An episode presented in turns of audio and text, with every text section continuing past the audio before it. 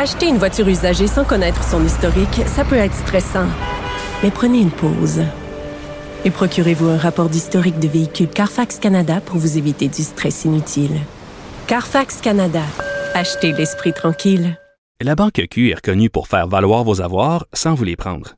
Mais quand vous pensez à votre premier compte bancaire, tu sais, dans le temps à l'école, vous faisiez vos dépôts avec vos scènes dans la petite enveloppe. Hmm, C'était bien beau. Mais avec le temps, ce vieux compte-là vous a coûté des milliers de dollars en frais, puis vous ne faites pas une scène d'intérêt. Avec la Banque Q, vous obtenez des intérêts élevés et aucun frais sur vos services bancaires courants. Autrement dit, ça fait pas mal plus de scènes dans votre enveloppe, ça. Banque Q, faites valoir vos avoirs. Visitez banqueq.ca pour en savoir plus. Cube Radio.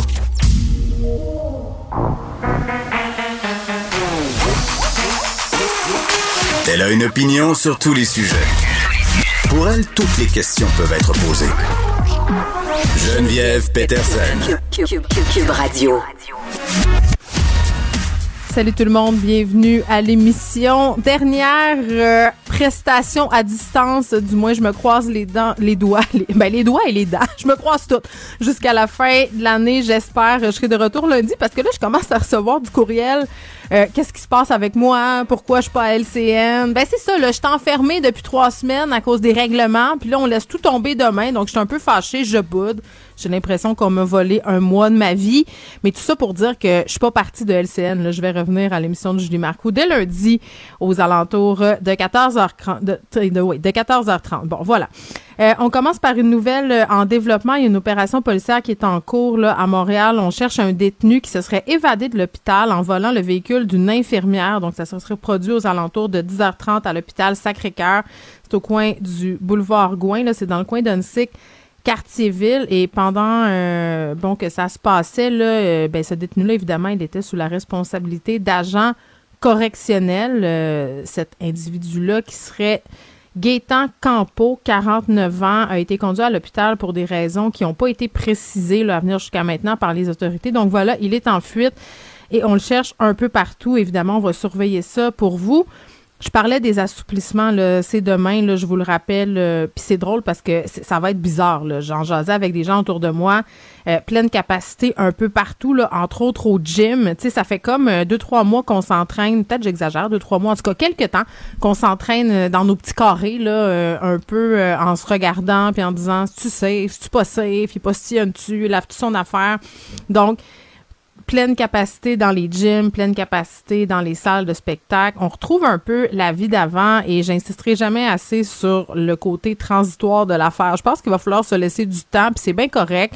Je radote ça là, depuis le début de la semaine, mais je pense qu'on sous-estime les effets psychologiques euh, de toutes ces mesures sanitaires sur nous. Là.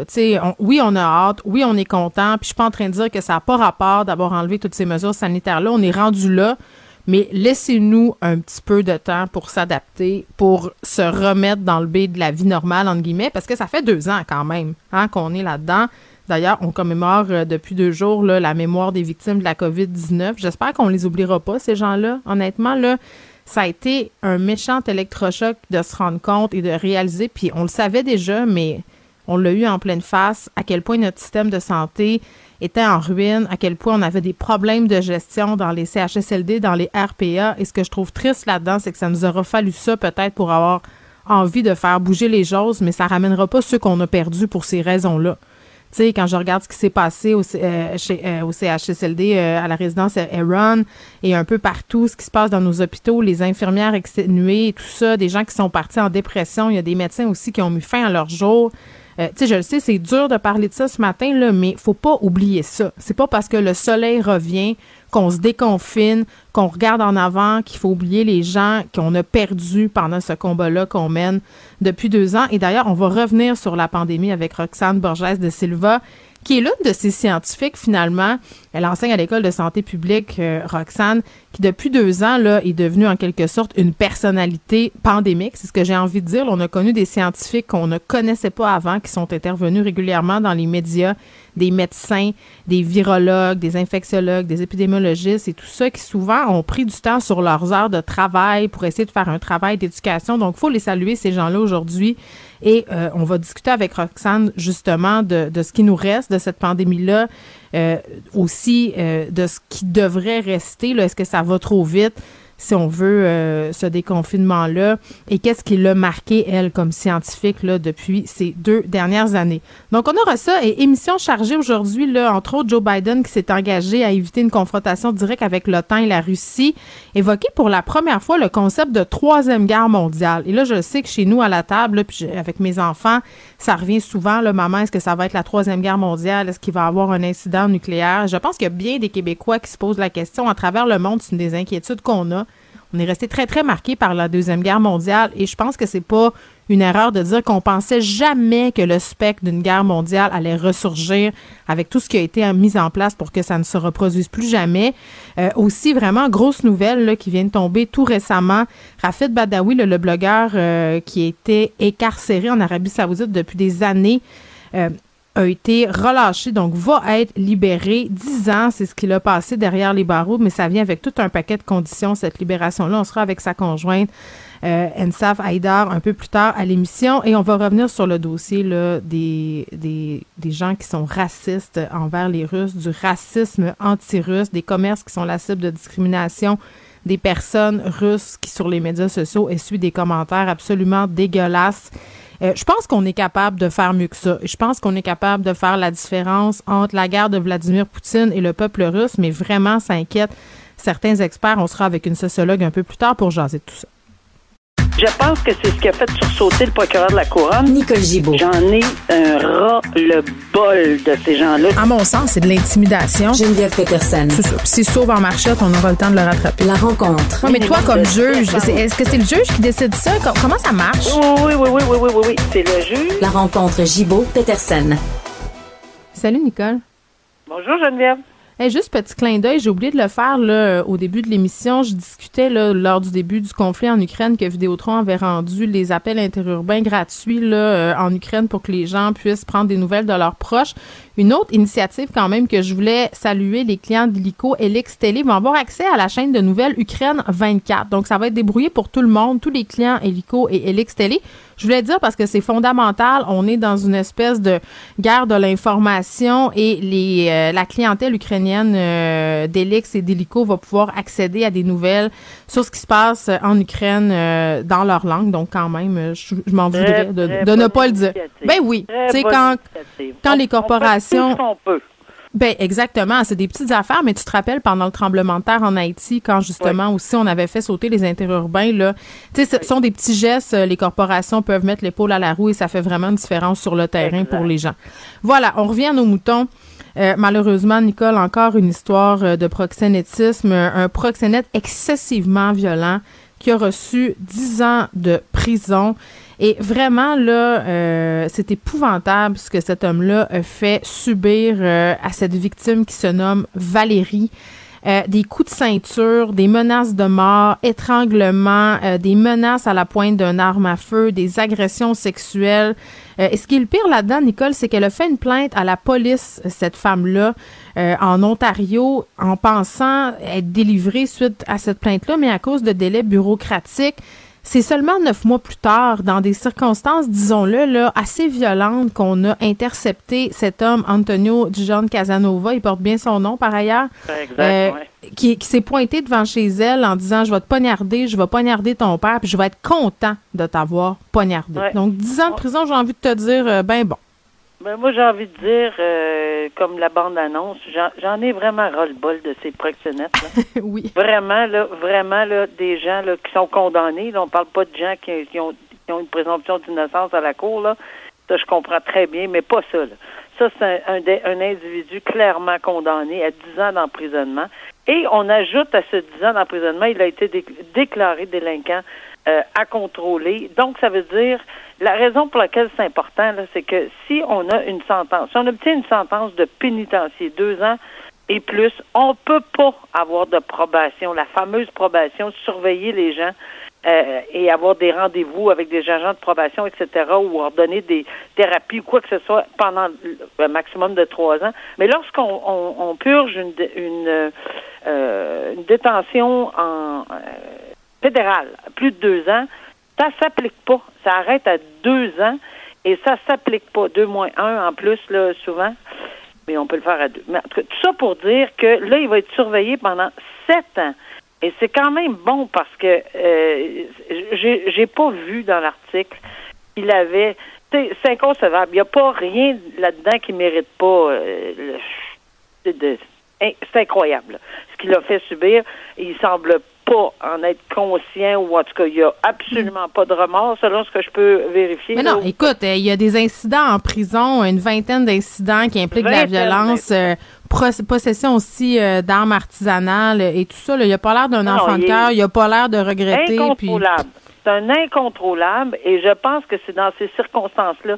Est-ce qu'il y a des antécédents? Les antécédents à la prison, ça c'est une chose, là, euh, les 26 plaintes, etc.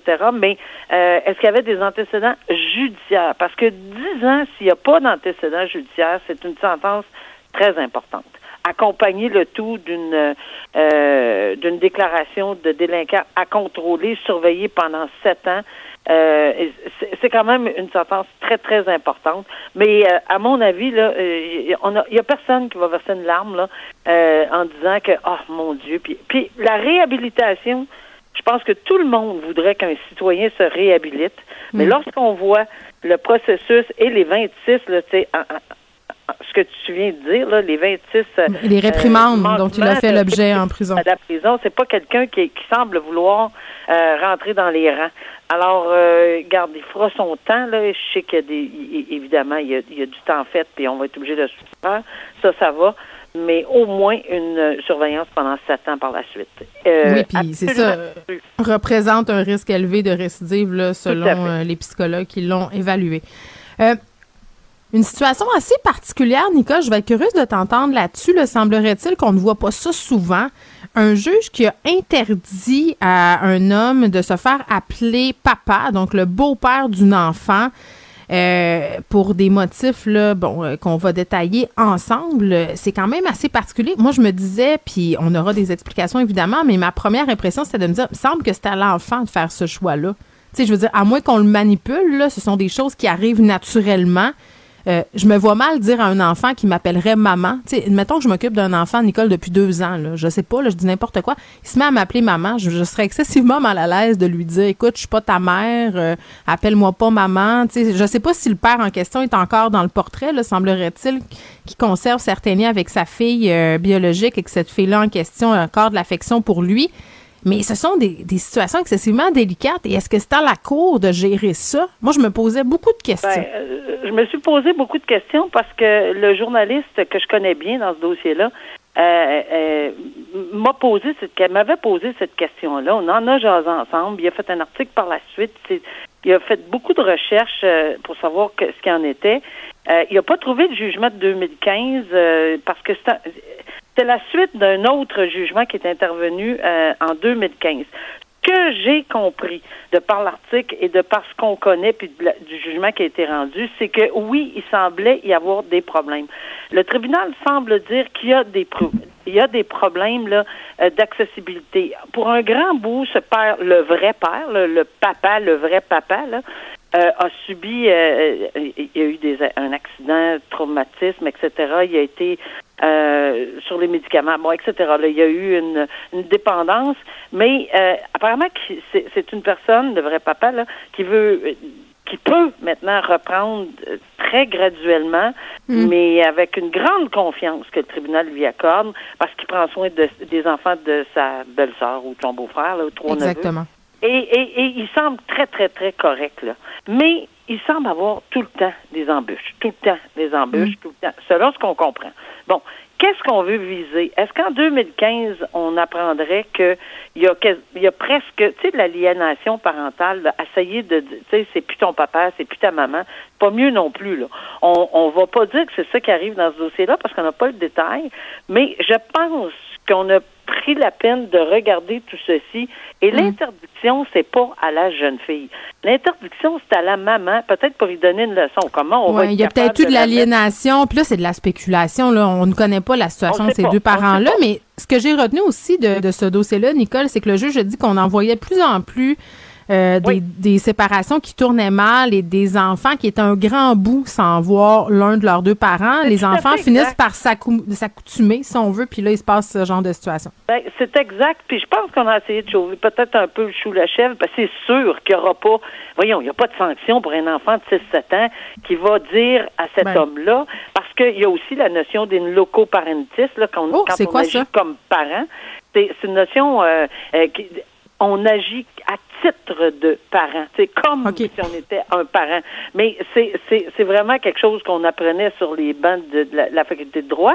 Mais ça donne pas un droit. Ça, on n'enlève pas le droit euh, à l'autorité parentale. Puis dans ce dossier-là, je pense que c'est ce que le tribunal a dit. On veut pas l'enlever le droit. Il n'y a rien. Il n'y a aucun qui. Il y a aucun rien dans ce dossier-là qui motive qu'on enlève l'autorité parentale. Mais il faut lancer peut-être un message. Peut-être que c'est ça ici.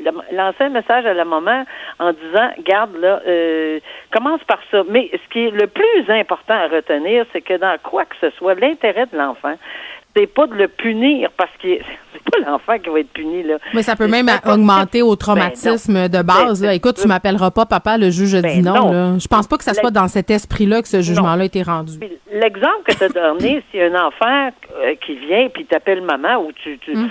n'importe qui, peut que ce soit toi ou n'importe qui, on n'est pas pour le mettre en pénitence. Non, non, mais les enfants, ben non, puis les enfants, euh, les enfants aussi, des fois, sont plus vite que nous autres et coupent les coins ronds. À un moment donné, euh, je te donne un exemple bien personnel. Mon chum était à l'épicerie avec mon fils. Puis, tu sais, mon chum, euh, écoute, c'est pas le père de mon fils. Puis, le père est dans le décor. C'est une semaine sur deux. Puis, il est très proche. Tu sais, tout va bien. Là, tout le monde s'entend bien. Puis, pour couper court aux questions de la caissière à l'épicerie, mon fils a dit non, ça, c'est mon papa d'eux. comme. Mais il appelle nullement mon chum papa dans vie. Tu sais, il y, a toutes sortes. Écoute, la nouvelle famille Nicole, il y a des ben toutes sortes de ramifications je pense que c'est une réalité. Le message est beaucoup plus pour la mère. Mais j'ai sauté, moi, là, quand j'ai vu ça, parce que moi, j'ai pas vu ça souvent. Mais apparemment que ça se fait, ça s'est fait, mais probablement lorsqu'on mise sur certaines personnes qui ont plus de difficultés. Et c'est sûr que si on essaye d'aliéner puis dire non, c'est plus ton papa, non, c'est plus ton papa, non, c'est plus ton. C'est, on dit pas que c'est ça, mais je pense qu'on veut prévenir. Alors, euh, oui, c'est assez. Euh, je pense que ça a surpris plusieurs personnes cette décision-là. Surtout qu'on n'a pas vraiment de détails du comment, du pourquoi. On peut peut-être lire entre les, lire entre les lignes lorsqu'on interdit à la maman euh, de, c'est elle qui va dire, ben appelle un tel. non, non, appelle-les pas. Euh, euh, papa 2, appelle le papa. Exactement. Donc, bon, c'était fort intéressant. Puis prenons quelques instants pour parler de ce texte. C'est une histoire, en fait, que j'ai vue dans le Globe and Mail. Jugement important en Ontario concernant la violence familiale et le divorce, Nicole. Quelle décision. Alors, on se souvient qu'au Québec, on avait jasé ensemble. Euh, une personne en juin ou juillet ou cet été là avait obtenu euh, dans un divorce au Québec euh, une compensation justement mm. parce qu'il y avait eu de la violence en matière des dédommagements. des dédommagements jusqu'à l'ordre de 17 000 dollars ici au Québec en, en 2021 mm-hmm. et c'est peu fréquent c'est peu utilisé mais ça existe. La loi sur le divorce, c'est, pas provincial, c'est, fédéral. C'est, le divorce, c'est fédéral. Donc, ça existe. Donc, en Ontario, euh, puis, mais, ce qui est différent en Ontario et au Québec, là, c'est le, la responsabilité, les dommages, etc. Ce qu'on appelle le tort là en Ontario. Mais ici, nous autres, on a aussi la, les, les dommages suite à une faute. Oui, La, la, conjointe ou conjoint, mais ici c'est la dame, peut aller dans une cause civile à part dans un dossier de divorce, comme au Québec. Et c'est la même chose qui a, été, qui a été dit dans cette décision-là, mais là, on ne parle plus de 17 000. 150 000 qui ont été accordés à cette dame-là parce qu'elle avait été victime et c'était mise en preuve, victime d'abus euh, physiques et psychologiques. Au Québec, je pense pas qu'on va y aller sur, on n'est pas encore allé sur les, les séquelles psychologiques, on n'a pas apporté, on, on le met un petit peu à l'extérieur. Pourquoi? Parce que Exemple, je donne un exemple. L'adultère dans un couple peut affecter énormément psychologiquement la personne. Euh, qui, qui, bon, alors, mais on peut pas réclamer, c'est un motif de divorce, oui, mais on peut pas aller réclamer 5000 pièces pour un adultère, 10 000 pour deux, puis tu sais, c'est pas de même que ça fonctionne. Mais, mais pour les abus physiques au Québec, je ne, on, on, on, peut le faire, clairement. Il y a eu une décision en 2021 auquel on, réfère, on a référé ben, écoute, tantôt. Et puis, euh, 150 000 en Ontario, peut-être que ça ouvre la porte, puis il y a plusieurs personnes qui vont... Ça ne veut pas dire que ça va... Il va pleuvoir de ces actions-là, parce qu'on espère que non, parce que c'est de la violence conjugale, c'est pas ce qu'on veut voir, là. Ouais. Mais quand elle existe, pourquoi être obligé de prendre deux recours? Un au civil, l'autre en, en matière Mais tu as raison. Et puis j'ai vraiment l'impression, Nicole, que les gens euh, qui s'occupent de la refonte du droit familial, là, euh, et le ministre de la Justice, Simon Jean Barrette, doivent zioter ce qui se passe du côté de l'Ontario en ce moment parce que ça devrait faire partie des réflexions, selon moi, ici euh, au Québec, surtout Oui. que c'est inclus dans le rapport euh, rebâtir la confiance que, bon, hein, on- tout ça devrait être pris en considération dans, le cas de jugement. Voilà, je te souhaite un excellent week-end, euh, Nicole. Prends ton Oui. temps pour déconfiner. On se reparle lundi. Bye-bye. Bye. Acheter une voiture usagée sans connaître son historique, ça peut être stressant. Mais prenez une pause. Et procurez-vous un rapport d'historique de véhicule Carfax Canada pour vous éviter du stress inutile. Carfax Canada. Achetez l'esprit tranquille. La Banque Q est reconnue pour faire valoir vos avoirs sans vous les prendre. Mais quand vous pensez à votre premier compte bancaire, tu sais, dans le temps à l'école, vous faisiez vos dépôts avec vos scènes dans la petite enveloppe. Hmm, C'était bien beau. Mais avec le temps, ce vieux compte-là vous a coûté des milliers de dollars en frais, puis vous ne faites pas une scène d'intérêt. Avec la Banque Q, vous obtenez des intérêts élevés et aucun frais sur vos services bancaires courants. Autrement dit, ça fait pas mal plus de scènes dans votre enveloppe, ça. Banque Q. Faites valoir vos avoirs. Visitez banqueq.ca pour en savoir plus. Geneviève Peterson. Rebelle dans l'âme, elle dénonce l'injustice et revendique le changement. Je voulais qu'on parle avec Donald euh, Cuccioletta, qui est spécialiste de la politique américaine. Euh, Monsieur Cuccioletta, bonjour. Bonjour, bonjour. Oui, je voulais qu'on vous parle euh, parce que Joe Biden a fait quelque chose d'assez particulier hier. Euh, bon, évidemment, là, euh, tient le discours selon lequel il faut absolument éviter une confrontation directe entre l'OTAN et la Russie. Mais ce qui a attiré mon attention, c'est le fait qu'on a évoqué la Troisième Guerre mondiale. Et à ma connaissance, bon, à ma connaissance, je le dis bien, c'est la première fois qu'on entend un dirigeant là maintenant parler aussi bon, euh, sans équivoque de Troisième Guerre mondiale. On sentait qu'il pesait ses mots aussi en utilisant ce terme-là. Mais c'est pas anodin là, de l'avoir dit maintenant. euh, et pourquoi aussi le dire maintenant? Euh, vous pensez quoi de ça? Ben, c'est sûr que c'était la première fois qu'on avait entendu, mais beaucoup de monde, des spécialistes un peu partout dans le monde, Oui. qui regardent la politique étrangère des États-Unis, regardent ce qui se passe en Ukraine, la, la confrontation aussi avec la Russie et tout ça. Ça fait longtemps qu'on en discute parce qu'on sait que finalement, cette partie-là du monde euh, est aussi euh, une place où les choses peuvent finalement se confronter très vite. Puis on sait Ouais. qu'à partir. Puis ben, d'ailleurs, depuis une semaine, on est en la guerre se poursuit en Ukraine. Puis il y a des gens qui commencent à dire on est sur le bord du précipice. Ça, ça veut dire qu'on commence à voir qu'il y a quelque chose, une, un éventuel euh, élargissement du conflit, euh, l'arme nucléaire. Donc, je pense que M. Biden avait besoin de faire un discours comme ça, parce qu'il faut dire que la semaine passée, son secrétaire d'État, M. Anthony Blinken, avait dit ouvertement qu'il était prêt à envoyer des avions de chasse américains en Pologne pour pouvoir dégager les avions de chasse de les Polonais pour les envoyer finalement pour créer ce qu'on appelle en anglais mais- no-fly zone. Oui, mais ils sont revenus sur cette décision. Ah, Quand ben, la ils Pologne a ils ont dit. euh, revenu, parce que c'est l'OTAN qui s'est mis de la partie Ah, ça. dire faites pas ça. Sachant très bien que là déjà là deux semaines, l'OTAN qui avait eu la même demande de la part du président de l'Ukraine Zelensky, l'OTAN a dit nous on se mêle pas de ça là, c'est-tu clair? Puis là quand ils ont vu que finalement M. Blinken avait osé dire qu'il enverrait des, des, des, des avions de chasse américains en Pologne justement pour tout ça faire ça, c'est là que finalement l'OTAN a intervenu encore. Ouais. non, non, non. Puis il faut jamais oublier, sur le plan militaire, celui qui dirige l'OTAN, c'est un général américain. Donc, c'est sûr que lui, il a Ouais. pris probablement plus de téléphone, puis il a appelé M. Biden, puis il dit, là, mettez des Non, choses non, ça n'a pas été clair. long. là. Il s'est fait taper ses mettez doigts les un choses peu. au clair, là, Ouais, ouais. puis qu'une fois pour toutes, on n'ira pas dans cette direction-là, puis je Mm. vous le dis, ça peut nous amener quelque chose, finalement, vraiment très, très dangereux. Donc, je pense que M. Biden avait l'obligé de- l'obligation de le faire. Mais il faut voir aussi que M. Biden, quand il fait ses discours, c'est qu'en plus de ça, qu'il parle à l'ensemble de la population internationale, mais il parle surtout à sa population, à lui. Et donc, il fait démontrer à sa population qu'il est un homme fort, un homme d'État. Puis il faut jamais oublier, les sondages aux États-Unis lui met à 35% C'est-il jamais vu dans l'histoire américaine qu'un président est aussi bas dans les sondages après un an et quelques mois de son premier, sa première année au pouvoir? Mm. Donc, tout ça fait qu'on sait que les démocrates risquent de perdre la Chambre des représentants aux républicains, puis la possibilité existe aussi au niveau du Sénat. Fait que M. Biden avait besoin de démontrer que non seulement au niveau de la communauté internationale, si vous voulez, de montrer qu'il est un homme d'État, mais même face à sa population. Il est aussi un homme d'État, puis qu'il veut pas la guerre, etc., etc., Oui, bien en, même temps, euh, M. Cuccioletta, euh, quand il a fait son discours, là, son premier sur l'État de l'Union, on sentait le ton euh, qui était quand même plus ferme qu'habituellement, là, pour Joe Biden, on s'entend. Moi, ça m'a surprise. Euh, j'ai trouvé quand même qu'il s'en était bien sorti. Mais vous savez, moi, je, je, suis pas une politologue, je suis pas une spécialiste des conflits internationaux. Je suis une citoyenne qui regarde ça aller puis qui s'intéresse un peu à la politique internationale.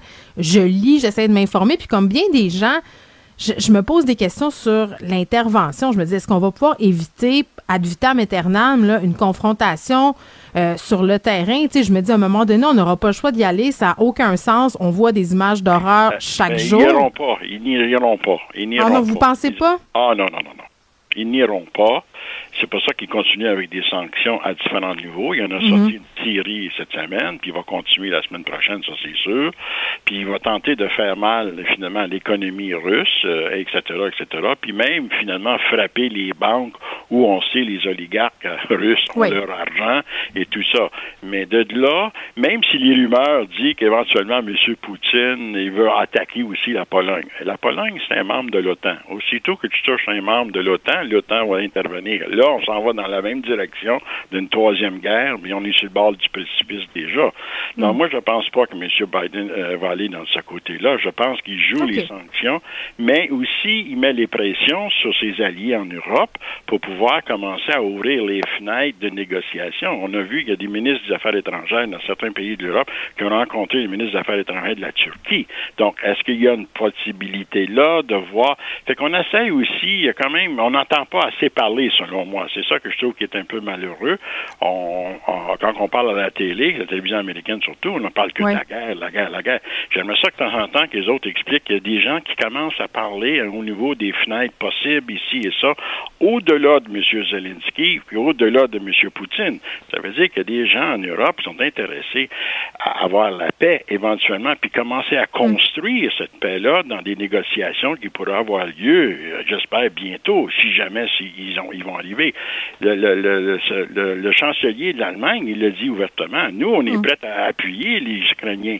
C'est pas un problème là-dessus, mais combien de temps? Fait que je veux dire, mettons l'emphase sur finir cette guerre-là, commencer à parler pour la sécurité pour les Européens, puis pas simplement pour l'Ukraine puis la Russie. Mm. Tout ça est sur la table.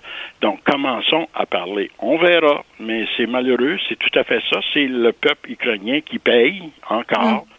Et c'est ça qu'on ben, Le peuple russe aussi, j'ai envie de dire, là, qui sont coupés du monde, euh, qui vont les vivre, ces sanctions économiques-là, qui ont euh, une montée de leur taux d'intérêt, une baisse de valeur de leur monnaie aussi. Ah oui, oui, absolument. c'est les perdants, c'est des deux côtés. Ah oui, oui, parce qu'il ne faut pas oublier qu'on vit encore dans la mondialisation. quand mm. on commence à frapper les banques à gauche et à droite, même les banques russes, ou même où l'argent est placé de la part de la, Russie, euh, ça touche tout le monde. Regardez le prix de l'essence aux États-Unis qui vient d'augmenter encore. Les Américains ne sont pas contents. Euh, le prix d'essence a augmenté en France, en Allemagne, etc. Puis on dit des présentement, les Européens veulent avoir l'ouverture des, mm. des, des qu'est-ce qu'on appelle les, les, les gazoducs. Hein? Ils en ont besoin. Fait tout ça joue. Fait qu'on est dans un monde où est-ce que finalement, toutes les compagnies font affaire ensemble, toutes les banques font affaire ensemble. Fait qu'aussitôt qu'on fait une sanction à 30 000 kilomètres de chez soi, dans 48 heures, 72 heures, ça arrive chez toi.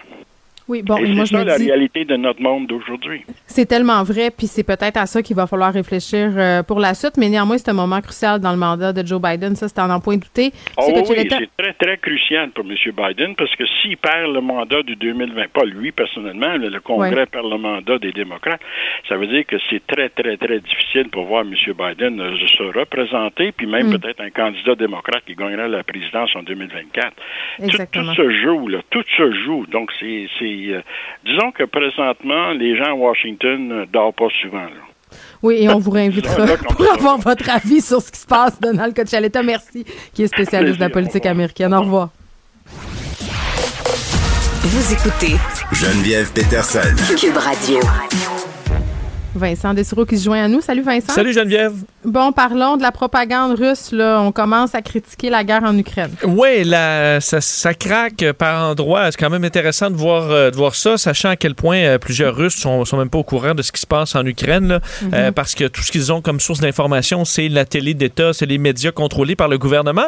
Mais là, même si euh, des Russes écoutaient que euh, bon, les médias qui, qui, qui sont les, les porte-paroles de Poutine, il, ça a commencé à craquer un peu dans les dernières heures, semble-t-il, dans deux incidents séparés, euh, entre autres sur euh, la chaîne Russie 1, là, donc euh, chaîne associée au gouvernement, dans laquelle il y a une émission qui s'appelle An Evening with Vladimir Soloviev, qui est lui un des plus grands porte-parole pro-Poutine. Vraiment, c'est le, le perroquet du, du pouvoir. Et sur son show, euh, il y avait quelques personnes, il y a des, invités, dont euh, Karen Shaknarazov. Lui, euh, Shaknazarov, lui, c'est un cinéaste russe très, connu, lui-même normalement perroquet de Poutine, qui était pour qu'on envahisse la Crimée et compagnie. Mais là, dans les dernières heures, son discours a un peu changé. Il disait, je vois pas comment on peut s'imaginer prendre une ville comme Kiev. Je peux pas m'imaginer de quoi ça aurait l'air. Demandant, puis c'est le Télégraphe qui, euh, qui traduisait ses propos, dit, euh, la photo commence à se transformer. Là. Si ça devient un désastre humanitaire absolu, nous allons perdre même nos plus proches alliés comme la Chine, l'Inde, euh, qui seront forcés de se dis- distancer de nous, ce qui est ex- exactement le cas. Terminer cette opération stabiliserait les choses dans le pays. Et un petit peu plus tard dans l'émission, euh, un membre du Parlement russe, Semyon Bagdazarov, qui lui disait, faisait le lien entre l'Ukraine et l'Afghanistan. Il disait, est-ce qu'on est en train de se retrouver avec un Afghanistan numéro 2 encore pire? Parce que là, euh, on fait face à une armée encore plus solide, avec des armes encore plus avancées. On n'a pas besoin de ça. C'est assez. Donc ça, c'est dans le gros show pro-Poutine où tu entends ce genre de débat, visiblement avec l'animateur qui est mal à l'aise et qui essaie de couper, leur couper le sifflet le plus vite possible. Hey, il s'en va-tu au goulag? On a-tu des nouvelles? Ben, des deux, ben, ça va être intéressant de voir est-ce qu'ils seront Les encore, est-ce qu'ils seront encore invités, est-ce que c'est la fin? Là où ça a même un peu moins bien été, c'est euh, sur la chaîne, puisque la- le, ministre, le ministère de la Défense en Russie a sa chaîne de télé, euh, Zvezda. Et là, un des officiers de l'armée euh, analysant la, la- la mission militaire spéciale, parce qu'on ne peut pas parler de guerre, euh, il a dit euh, que ben, les troupes mourraient là-bas. Euh, il dit on a des gens là, de Donetsk, de Luhansk, même nos forces spéciales sont en train de mourir. Notre jeunesse est en train de mourir là-bas. Il a été interrompu par l'animateur qui a dit Pouvez-vous arrêter maintenant? Et qui, là, je traduis, bon, j'ai- la traduction de ses propos, dit Nos, nos, nos hommes là-bas sont en train de casser les serpents fascistes. C'est un triomphe de l'armée russe. C'est une renaissance de la Russie. Donc, tu vois que, écoute, il est instantanément stoppé pour rentrer dans non, la Russie, c'est la gloire, puis on est en train de tout gagner, puis d'écraser les serpents fascistes. Donc, une fois que le, le spin reprend, reprend assez vite, mais quand même, pour les gens qui écoutent, je peux pas croire qu'ils se posent pas une petite question, de Ah, OK, mais il y a quand même un officier de l'armée là, qui nous dit que nos jeunes sont en train de mourir là-bas puis que ça n'a pas de bon sens. Hum, la Euh, chair à canon. et euh, un oligarque, on surveille toujours ce que les oligarques font. Vladimir Potanin, c'est le plus riche des oligarques. Il, vaut, enfin, il valait 22 milliards, sauf que sa compagnie a perdu 90% de sa valeur avant même que les marchés russes ferment, là, il il au début de la crise. Alors, Ouais. il a perdu à peu près le quart de sa fortune. Pauvre petit chat. Et euh, ouais, ça, ça va quand même assez bien. là. Il y en Mais avait je pour pense 22 qu'il va s'en sortir. euh, il, va, il va y en rester un petit peu. Mais lui euh, lançait un, un avertissement à Vladimir Poutine disant on- qu'on se dirigeait en Russie vers euh, les années tumultueuses de 1917 euh, lors de la Révolution et lançait un avertissement sur ce, que, ce qui est envisagé en Russie, c'est de saisir carrément des des compagnies euh, américaines qui ont été laissées vacantes. Alors, de les nationaliser. Alors, au lieu que la compagnie attende qu'elles reviennent, ben, tu dis parfait, ben, maintenant c'est à nous. Ce qui déstabilise euh, la place de la Russie à la grandeur du monde, on le comprend, dans l'économie de marché qu'on est. Euh, ils avaient dit, entre autres aussi, on pourrait saisir les avions qu'on avait loués à des entreprises occidentales. On va juste les garder, on va juste pas les, pas les redonner. Euh, ça, c'est intéressant sur le coup, mais à long terme, on s'entend C'est que cool, ça... euh, Vincent, ça, ça va pas envenimer du tout les relations internationales. Ben, c'est vraiment bien. C'est ça. Et lui, Goku disait c'est carrément du vol. euh, faut Ben pas oui. faire ça. Ça va déstabiliser le pays encore plus. Donc, euh, on voit que hum, des oligarques, dans ce cas-là, c'est le top 1 le plus riche euh, qui sort contre, contre Poutine. Et d'ailleurs, sur les Ben, oligarques. Vas-y. Ça, ça, ben, écoute, ça, ça confirme la théorie euh, de plusieurs personnes, c'est-à-dire que le, le, le coup va, deven- va venir de l'intérieur. Tu sais, euh, Poutine qui serait possiblement renversé par ses proches, parce qu'à un moment donné, ils vont être tannés, puis Ouais, ils vont faut- avoir une limite. faut que ça craque encore pas mal là, pour en arriver Oh oui, là. on pas là, là. Mais c'est bien de voir que ça craque un peu. D'ailleurs, Roman Abramovich, on en a parlé hier euh, ou cette semaine parce qu'il était sanctionné en Europe, devait euh, faire son équipe de soccer à Chelsea qui, qui, qui est rendu bon, plein de sanctions et qui aura de la difficulté à opérer. Ben là, il a été sanctionné au Canada. On l'attendait parce qu'il a des actifs au Canada, euh, Abramovich, euh, dans l'entreprise euh, Evraz North America, qui est une entreprise minière métallurgique euh, qui est basée qui, est en Russie, au, en Amérique du Nord, autant au Canada qu'aux États-Unis. Et là, ben, lui est ciblé. Par contre, la compagnie, Justin Trudeau disait, va pouvoir continuer d'opérer. C'est vraiment que lui qui est visé. Euh, on l'a rajouté à une liste de, nouvelles sanctions hier, alors que Justin Trudeau terminait son voyage en Pologne. Là-dedans, entre autres Alisher Ousmanov, l'un des plus riches, un des plus extravagants en termes de yachts puis d'avions privés. Alors, euh, quand même surpris qu'il ait que ce- sur, cette liste-là, on ne les retrouvait pas déjà. Mais je comprends qu'on s'en garde toujours dans notre manche pour avoir l'air de faire des annonces un peu à tous les jours. Ben, les Euh, taux se resserrent. Mais ouais, ça commence à être difficile pour euh, ces gens-là. Dis-moi, euh, parle-moi de cette erreur, euh, l'Inde qui a envoyé un missile au mauvais endroit. Ouais, c'est une histoire assez folle, là. euh, alors que deux puissances, je veux dire, ben, l'Inde et le Pakistan, c'est des pays qui ont l'arme nucléaire. là. donc, t'espères qu'ils gèrent bien leur armement, qu'ils sont capables de pas faire d'erreur.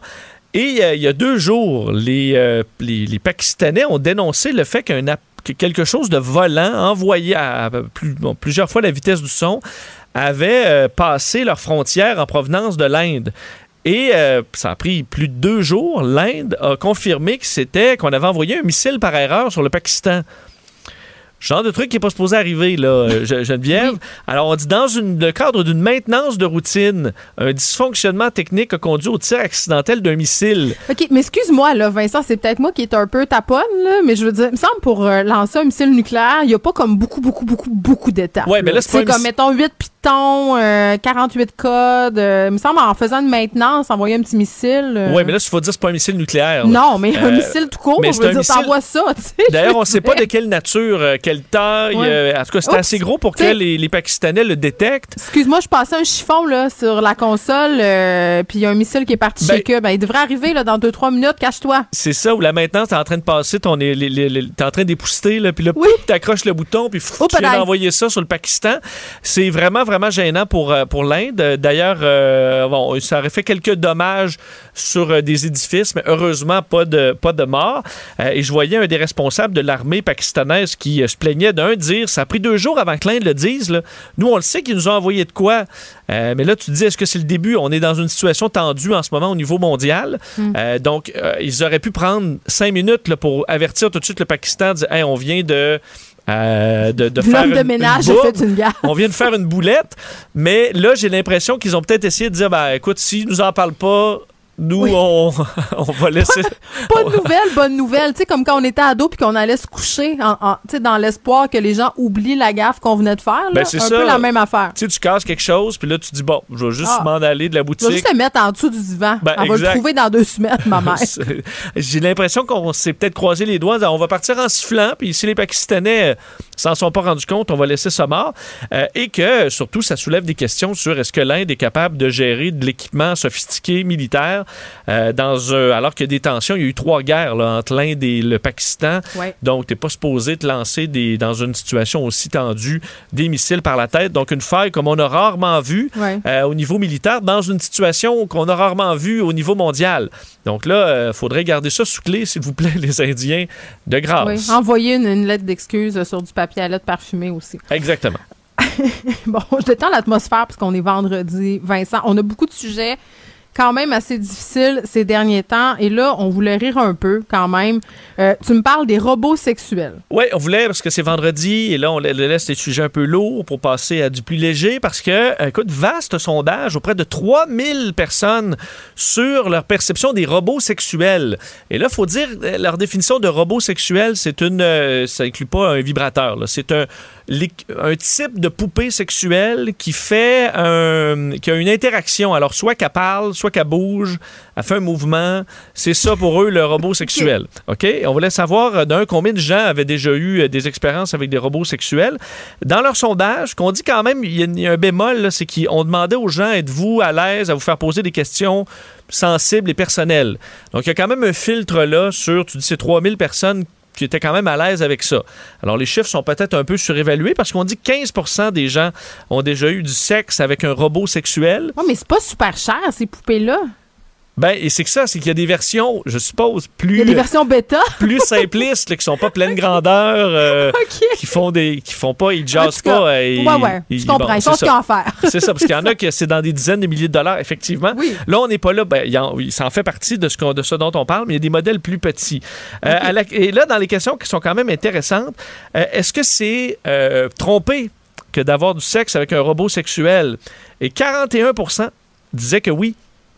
Ah ouais, mais en même temps, moi je, je, comprends l'idée dans le sens oui, si la poupée a une interaction là, c'est vraiment bizarre. Écoute, moi j'ai vu des reportages où il y avait des hommes qui avaient des poupées sexuelles vraiment sophistiquées là qui viennent du Japon puis entretenaient une relation amoureuse, les traînaient partout, leur parlaient, les habillaient. Euh, c'est sûr que rendu là, je te dirais que oui, c'est trompé. Euh, ben écoute, il y a quand même une grande partie des gens aussi qui disaient que oui, selon eux, c'était possible, au moins une quarantaine de pourcents qui disaient que c'est possible que dans le futur, un humain puisse développer vraiment une relation avec un ça robot sexuel. Ben c'est ça, mais ça, se peut déjà. Il y a des gens qui sont en amour avec leur poupée. Ça va pas bien. Euh, ensuite, euh, dans les questions que j'ai trouvées, parce qu'il y en avait plusieurs questions intéressantes, Ouais. est-ce que selon vous, l'utilisation de robots sexuels pourrait faire baisser le nombre de, euh, de- de- d'agressions sexuelles dans le futur? Ouais. Puis c'est quoi la réponse? Ben, 52% disent que oui. Tu sais que c'est partagé hein, au sein des experts euh, qui se spécialisent dans les abus et tout ça, notamment en ce qui a trait au, au- à la pédophilie. Là. Euh, les, les- la pornographie par avatar, euh, les répliques. Puis je sais que c'est difficile de, de- de dire que ça peut exister, là, mais des enfants robots, justement. Puis il y a des Oui. experts qui disent que ça pourrait empêcher des agressions. Et au contraire, d'autres disent, ben non, ça peut exacerber les fantasmes. Puis à un moment donné, c'est plus assez la, la fiction ou la poupée. Et là, on passe à l'acte. Ben, Donc c'est vraiment partagé. Écoute, cette question-là était la suivante, donc tu étais pile dessus parce que c'était Oui. sur les, les poupées sexuelles euh, de taille enfant, Ben c'est ça. euh, en disant est-ce que euh, c'est une bonne idée parce que ça pourrait empêcher des pédophiles de passer à l'acte, ou à l'inverse, c'est exactement ce que tu disais, c'est un incitatif, c'est une pente glissante qui après ça t'amène vers des, des véritables agressions. 35% trouvaient que c'était une bonne idée, 50% que c'était une mauvaise idée, puis une partie là-dedans qui était euh, indécise. Donc tu as quand même plus de gens mal à l'aise là, et on s'entend. Ben, imagine les fabricants, comment. Tu sais, ça doit être quand même assez spécial de fabriquer des poupées sexuelles enfantines. Ben oui, il y a ton client qui appelle et dit Ouais, moi, je veux qu'il ressemble à cela. Tu- Je comprends que. Mm. Je qu'elle a l'air d'avoir 6 ans. Juste le dire, je me sens pas bien. Ben, je suis pas bien à l'intérieur de moi. C'est ça. Et dans la mesure où, au niveau scientifique, il semble avoir euh, aucunement de. Ah, il n'y a de- pas de consensus. de là. Non, non, non. Euh, faudrait avoir un consensus avant d'aller là. Euh, Je pense que c'est, ça me paraît assez clair. Euh, et sur les, iriez-vous visiter un, un bordel, disons, de poupées sexuelles?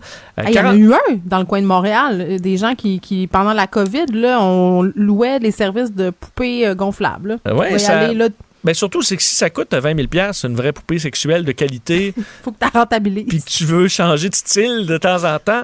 Euh, 44% se disaient euh, prêts un jour à visiter, pas qu'ils le font, mais qui seraient, euh, qui, qui seraient prêts à le faire. Et là là. Et euh, donc, il y a de l'in- il y a de l'intérêt, il y a un marché là, et il faut croire que beaucoup de gens sont prêts à tenter l'expérience ou d'ajouter ça même dans un trip à trois avec l'être aimé. Ah, ben peut-être. C'était très élevé faire aussi. un monde. Ben, c'est ça, Voilà. 42% étaient prêts à faire ça, d'inclure ça. Et est-ce que rendu là, tu coches trip à trois? Je pense pas non plus. Ouais, je- en tout cas, euh, tant de questions à ce vendredi, Vincent. Je vais aller méditer tout ça pendant le week-end. semaine. Merci. Salut! Acheter une voiture usagée, ça peut être stressant, mais prenez une grande respiration. Et imaginez-vous avec un rapport d'historique de véhicule Carfax Canada qui peut vous signaler les accidents antérieurs, les rappels et plus encore. Carfax Canada. Achetez l'esprit tranquille. La Banque Q est reconnue pour faire valoir vos avoirs sans vous les prendre. Mais quand vous pensez à votre premier compte bancaire, tu sais, dans le temps à l'école, vous faisiez vos dépôts avec vos scènes dans la petite enveloppe. Hmm, C'était bien beau. Mais avec le temps, ce vieux compte-là vous a coûté des milliers de dollars en frais, puis vous ne faites pas une scène d'intérêt. Avec la Banque Q, vous obtenez des intérêts élevés et aucun frais sur vos services bancaires courants. Autrement dit, ça fait pas mal plus de scènes dans votre enveloppe, ça. Banque Q. Faites valoir vos avoirs. Visitez banqueq.ca pour en savoir plus. Joignez-vous à la discussion. Appelez ou textez le 187 Cube Radio 1877 827 2346.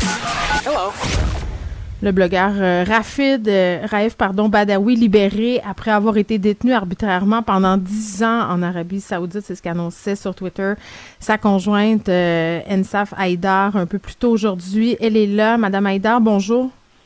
Oui, bonjour. Bon, on vient d'apprendre que votre mari, le Rafid, Raif Badawi, vient d'être libéré. Vous réclamez ça depuis dix ans, vous vous battez, vous êtes sur toutes les tribunes pour parler de ce qui se passe, euh, les conditions de détention dans lesquelles il a été maintenu aussi, qui étaient quand même assez difficiles. Euh, comment vous vous sentez? Ça doit être un moment excessivement émotif pour vous. Vous avez des enfants aussi, là? Oui, bien sûr, les, les sentiments se mélangent aujourd'hui. C'est les joies, les. Euh, je suis soulagée, je suis contente. je suis vraiment contente. Ça fait dix ans où, où on, est, on rêve cette, euh, cette journée. Puis aujourd'hui, la journée est là. Euh, je pense les, les 11 mois que j'ai vécu moi, dans mon histoire. Tellement. Puis, puis est-ce que je peux vous demander comment vous l'avez appris? Dans quelles circonstances? Euh, c'est Raif, il m'appelait pour me donner les nouvelles. Ah oui, hein? Mais jusqu'à maintenant, j'ai pas encore plus de nouvelles car il est sorti, il est présent, mais j'ai pas beaucoup de détails.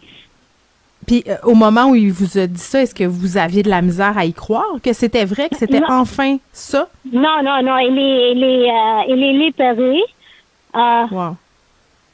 euh, c'est vrai, c'est une, euh, c'est surpris pour moi. C'est des bonnes surprises pour moi. Je réveillais le matin avec cette euh, nouvelle.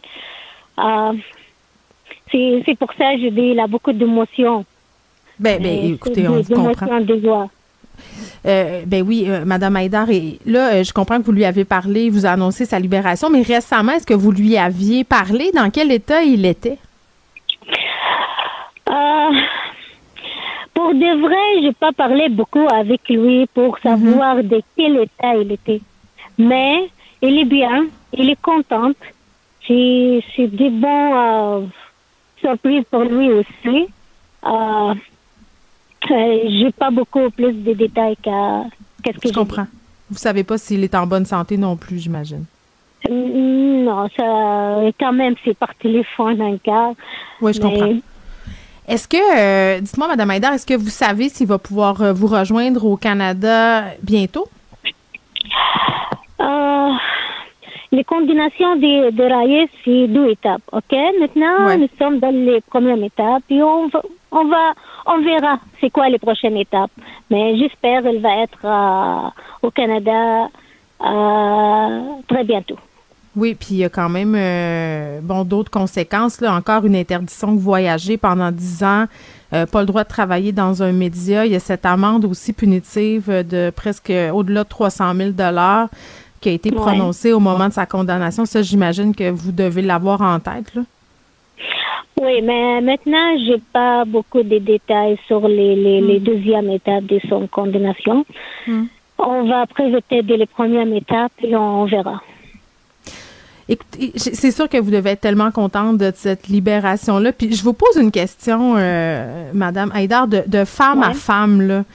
Euh, ça doit tellement être étrange de pas voir son conjoint pendant autant de temps. Tu sais, 10 ans, c'est excessivement long. Est-ce que d'une certaine façon, vous, vous appréhendez comment vous allez vous sentir? Tu sais, quand on voit pas une personne qu'on a aimée pendant autant de temps, on se dit, est-ce qu'elle a changé? Est-ce que c'est la même personne? Il va avoir des séquelles aussi de ce qu'il a vécu. Ça doit être des sentiments très mélangés pour vous, là, en ce moment. Euh, peut-être, moi, ben, c'est- ben, c'est sûr, qu'est-ce que vous dire, euh, après dix ans, bien sûr, euh, tout le monde est changé, mais je connais Raïf, si, il va changer, il va changer pour les, meilleurs. Et, Hmm. et- il est toujours des meilleurs euh, maris, meilleurs pères, et, et si, si on, on se voit Raïf, après dix ans, il va être mais encore c'est c'est des meilleurs maris pour moi. Hmm. On vous souhaite de le retrouver très bientôt, euh, votre mari, Merci. Madame Haïdar. Je vous rappelle le bloqueur euh, Raif Badawi qui a été libéré après dix ans de détention en Arabie Saoudite. Là, il avait été incarcéré suite à un billet de blog qu'il avait fait, abordant notamment la question de la démocratie et des droits de la personne.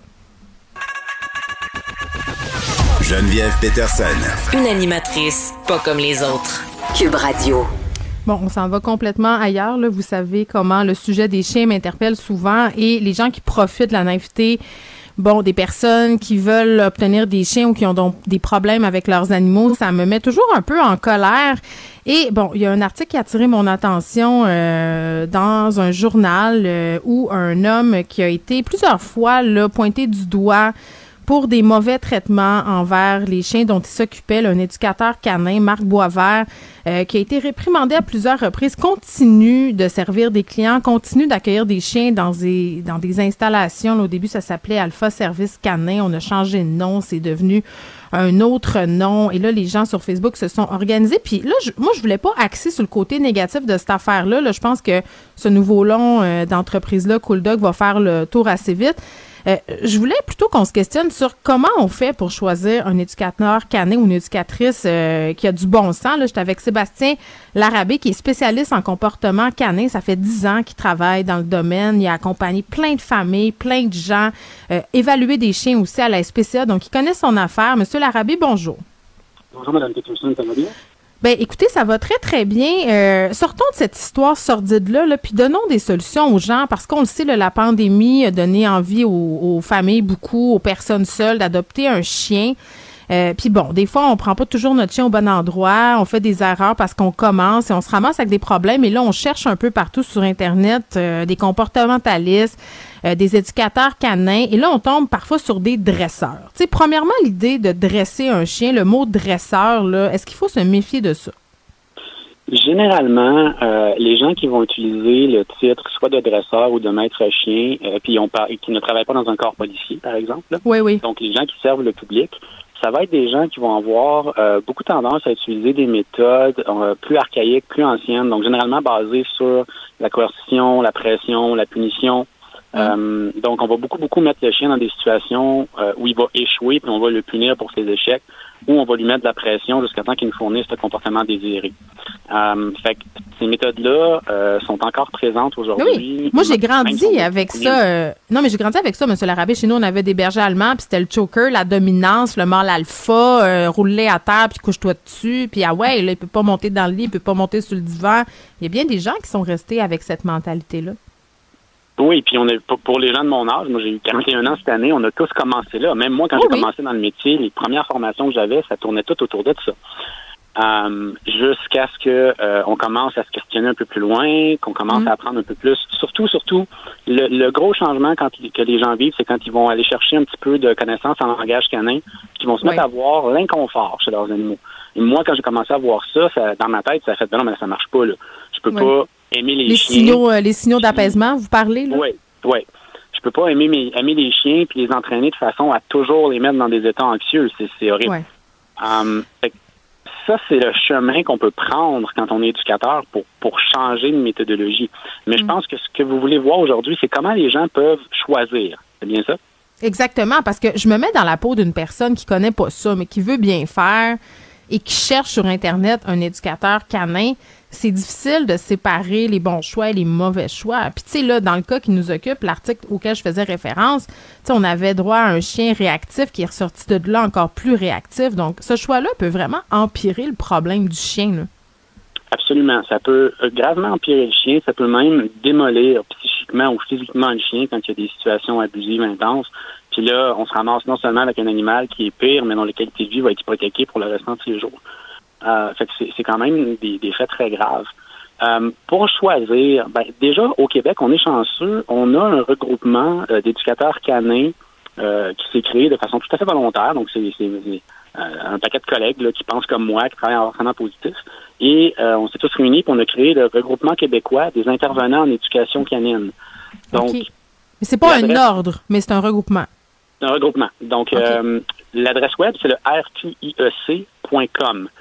Euh, donc, si vos auditeurs cherchent un éducateur canin, ils peuvent aller là. Il y a une liste de tous nos membres classés par région, puis ils vont pouvoir trouver chaussures à leurs pieds. Et tous les membres du regroupement, ce qu'il faut savoir, c'est que, un, sont membres sur une base volontaire. OK? Euh, tout le monde a signé un code de déontologie dans lequel il s'engage à user de méthodes positives, douces pour l'animal, sans lui causer de peur ou de douleur. Puis tout le monde a aussi accepté de respecter des règlements généraux, donc qui incluent le respect de la clientèle, euh, du chien, etc. une très très bonne porte d'entrée pour choisir un professionnel digne de ce nom. Et euh, comme le métier n'est pas réglementé, donc euh, n'importe qui peut se dire éducateur canin, c'est pas illégal. Il y a pas, vous avez bien raison, il n'y a pas d'ordre professionnel. Comme le métier n'est pas réglementé, c'est utile de se tourner vers des gens qui d'eux-mêmes ont fait l'effort d'aller vers un regroupement qui cherche à donner au métier ses lettres de noblesse. Ok, Euh, parce que moi je suis membre de ce regroupement-là, je suis aussi membre d'une association américaine qui fait la même chose, qui certifie des Ouais. professionnels, et euh, je le fais euh, de par, par mon bon vouloir. OK, parce que je veux démontrer à ma clientèle, je prends mon métier au sérieux, je considère que c'est important de démontrer que je veux m'occuper bien de vos chiens et vous offrir des bons services. Voici les efforts que j'ai faits pour démontrer que je suis un professionnel qualifié. Mais personne ne peut me forcer à faire ça. Non, mais c'est ça. Est-ce qu'on devrait réglementer tout ça? Il me semble que ça nous enlèverait beaucoup de maux de tête. Oui, c'est quelque chose que plusieurs collègues et moi-même, on aimerait voir, euh, que, que le métier soit réglementé, un peu comme c'est pas n'importe qui qui peut pratiquer la médecine vétérinaire. Il faut être membre de l'ordre, faut, faut respecter les règlements, faut avoir suivi une formation adéquate, etc. Il y a plein de, il y a plein d'étapes à franchir avant de posséder ce titre-là. Ouais. Euh, par contre, euh, c'est long euh, faire euh, réglementer une profession. Et une des premières étapes, c'est de créer un regroupement comme on le fait. Et plus le regroupement avance et gagne de membres, éventuellement, ça devient un plus gros poids dans la balance pour aller vers une reconnaissance de la profession. Bon, rappelez-moi le nom de votre association. C'est le regroupement québécois des intervenants en éducation canine ou en raccourci rqiec.com. Bon, on google ça, tout le monde, et je, précise au passage, Monsieur Larabé, que vous êtes l'auteur d'un livre formidable. Ça s'appelle Accueillir un chiot. C'est chez Québec Amérique. Je pense que c'est sous la forme de questions-réponses, là, euh, parce que bon, hein, accueillir un, un petit chien, c'est c'est quand même assez complexe. C'est plaisant, mais c'est complexe. Puis on veut partir comme il faut, éviter des erreurs. euh, euh, qui sont somme toute assez faciles à éviter. Donc, je le conseille à tous. Euh, c'est une bonne Merci lecture beaucoup. pour Très commencer. C'est très, très bon. Euh, merci beaucoup, Sébastien. Ça me fait plaisir. Bye bye. Acheter une voiture usagée sans connaître son historique, ça peut être stressant. Mais prenez une pause. Et procurez-vous un rapport d'historique de véhicule Carfax Canada pour vous éviter du stress inutile. Carfax Canada. Achetez l'esprit tranquille. La Banque Q est reconnue pour faire valoir vos avoirs sans vous les prendre. Mais quand vous pensez à votre premier compte bancaire, tu sais, dans le temps à l'école, vous faisiez vos dépôts avec vos scènes dans la petite enveloppe. Hmm, C'était bien beau. Mais avec le temps, ce vieux compte-là vous a coûté des milliers de dollars en frais, puis vous ne faites pas une scène d'intérêt. Avec la Banque Q, vous obtenez des intérêts élevés et aucun frais sur vos services bancaires courants. Autrement dit, ça fait pas mal plus de scènes dans votre enveloppe, ça. Banque Q. Faites valoir vos avoirs. Visitez banqueq.ca pour en savoir plus. Geneviève Peterson. Une animatrice pas comme les autres. Cube Radio. Cube Radio. Les rencontres de l'heure. Elsie Lefebvre et Marc-André Leclerc. La rencontre, Lefebvre, Leclerc. Bon, qui aurait pensé qu'on serait plongé pendant deux ans dans une période pandémique? Pas moi, en tout, en tout cas, quand ça a commencé euh, à la télé, je m'en rappellerai toujours. Je l'ai répété plusieurs fois, là, mais j'étais en studio. euh, C'était une dépêche rapide là, qui passait à LCN et je me disais, bon, une autre affaire comme la H1N1, là, on s'énerve le poil des jambes avec ça et dans deux semaines, ça va être fini. Et que je m'étais trompée. Elsie et Marc-André, salut. Allô? Allô, ben oui. Deux ans, deux ans de pandémie. Et je disais au début de l'émission, euh, il y a des gens qui ont perdu la vie. Et c'est pas parce que là on voit la lumière au bout du tunnel qu'il faut les oublier, ces gens-là. Effectivement, ça a été euh, un traumatisme, je pense qu'on peut dire ça, ici Ouais. au Québec, mais partout dans le monde, des millions de morts euh, à l'échelle mondiale, c'est quand même, euh, on aurait effectivement, comme tu l'as dit, euh, pas cru que c'était possible, euh, surtout que quand c'est arrivé, effectivement, moi aussi, je me rappelle là, de la dépêche de l'OMS quand, quand ils, ont, ils ont finalement dit que c'était une pandémie mondiale, puis au début, on savait pas que ça touchait principalement là, les aînés. Donc, il y avait toutes sortes de choses. Euh, Ouais. Puis quand on lit le, li- le livre de, de notre collègue Castonguay, euh, qui résume Alec? les premiers jours de la, oui, avec Castonguay, qui résume les premiers jours là, de la cellule de crise, c'est fou, là, le gouvernement du Québec, euh, dans les premières, dans les premiers jours, premières semaines, ils ont fait le décompte des, euh, des biens, ben, des, des- de la nourriture qu'on avait au Québec. Puis donc, euh, selon les projections, on allait se nourrir de lait, d'œufs et de porc. Donc ça, on en avait en quantité Non, mais c'est fou. C'est vrai, Elsie. Puis je, je recommande aux gens d'aller le lire, ce livre-là. Euh, ça s'appelle Le printemps le plus long. Euh, on apprend beaucoup de choses là-dedans. Puis c'est vrai que, ben moi, je me rappelle, écoute, le papier de toilette gate, tout ça, là, on- c'était Oui. la folie, là. Mais on savait pas si les, les containers, tu sais, ultimement, qui proviennent des autres pays, tu sais, comme par exemple les légumineuses, les fruits et légumes, on savait pas si euh, il y allait avoir finalement rupture de, de- des transports. Puis pendant quelques jours, quelques semaines, ça a été réel. Donc, c'est vrai que cette folie-là, au départ, là, de- des Québécois, mais on l'a vu un peu partout dans le monde, c'était, oui, une folie, mais en quelque part, c'était aussi réel parce que ça aurait pu se produire. Il y en a eu des ruptures euh, d'approvisionnement au départ. Heureusement, finalement, c'était, entre guillemets, moins, euh, moins dramatique que, que ce que ça aurait pu être. Mais quand même, quand on pense euh, au confinement, il y a eu un couvre-feu au Québec deux fois. Euh, le nombre de morts, évidemment, les CHSLD, les gens qui peuvent pas voir leur famille, puis la gouvernance, donc euh, une cellule de crise, puis un premier ministre qui s'adresse aux Québécois euh, presque quotidiennement. C'était, c'est, hors du commun. Là. Je pense Mais- pas qu'on va revoir ça de notre vivant. L'une des images qui m'a le plus marqué, rappelez-vous, pendant la première vague, euh, c'était les familles qui allaient voir leurs proches dans les CHSLD, les RPA, par les fenêtres. Tu sais, là, on, on voyait des aînés, le visage appuyé contre la fenêtre, Mm. et là, tu avais en bas leurs enfants, leurs petits-enfants qui tenaient des pancartes, qui chantaient des chansons. Euh, c'était très touchant de voir ça, mais en même temps, c'était d'une tristesse sans nom, là, Marc-André. Oui, effectivement, de voir des gens, euh, des personnes âgées dans les RPA, Prisonniers. Qui ont prisonniers qui ont quitté, euh, qui ont qui, qui, tu sais, qui veut dire qui ont euh, qui sont décédés malheureusement, sans les sans les l'amour de leurs proches autour d'eux, tu sais, puis il y a plein de choses, tu sais, quand on pense tantôt Mourir sur un également, iPad. Ouais, ouais, Ah ouais. exactement. C'est dire bye, bye à quelqu'un sur iPad, là, c'est, c'est, c'est, ça peut pas être évident. Et ça, ça nous a amené également aussi, il y a des choses qu'on a faites. Il y a des gens, tu sais, on parlait tantôt de l'épicerie, puis le, le papier de toilette, mais tu sais, il y a des gens qui, je sais pas si vous l'avez fait, là, mais de laver toute son épicerie, là, Oui. Eh dire, mon Dieu, écoute, le, on garage. Sort le on sort euh, Monsieur et on lave tout ça, là. On- on le garage fait, comme sas de décontamination, là. Oui. Écoute, moi, Oui. pendant deux semaines, là, euh, j'ai, viré un peu sur le crank, là. Je rentrais par le garage. OK, écoutez bien ça, là. C'était débile, mon affaire. On rentrait par le garage. Là, je mettais les produits non périssables en quarantaine, là, deux jours. J'enlevais tout mon linge, mes souliers, tout ça, puis je rentrais dans la maison. Ça va? Vole au-dessus Eh de oui. coucou, là. C'était quelque chose. Ouais, puis oui. Moi, moi, moi, je dois avouer que j'ai failli acheter, mais j'ai pas acheté, mais j'ai regardé sur le web un genre de scasson, scaphandrier. Peux pas croire. Non, mais on, on a tout un peu. Non, mais c'est. Écoute, c'est pas grave. On n'est pas les seuls, là. On tout le monde a un peu Non, perdu non. le nord puis divagué à certains moments, là. Non, puis on avait quand même, on avait quand même, puis des flèches à l'épicerie à suivre par terre, là, tu sais, Oui. au début. Oui. Il y en a qui les ont gardés plus longtemps, certains épiciers les ont gardés plus longtemps, mais on suivait des flèches avec notre panier, là. Tu sais, je veux dire, Ah, au-delà de c'est se fou. les mains, porter le masque, mais, tu sais, nous autres, on va combattre la pandémie à coups de flèches à, à l'épicerie, là. Tu sais, fait qu'on a quand Il y en même. a qui portaient des tubas, tu sais, des masques tubas à l'épicerie. Je sais pas si vous aviez vu ça. En tout cas, Ben, toutes sortes de façons. Mais rappelez-vous qu'on était un méchant bout sans porter de masque aussi, là. Tu sais, quand Ah on y oui, pense avec le recul.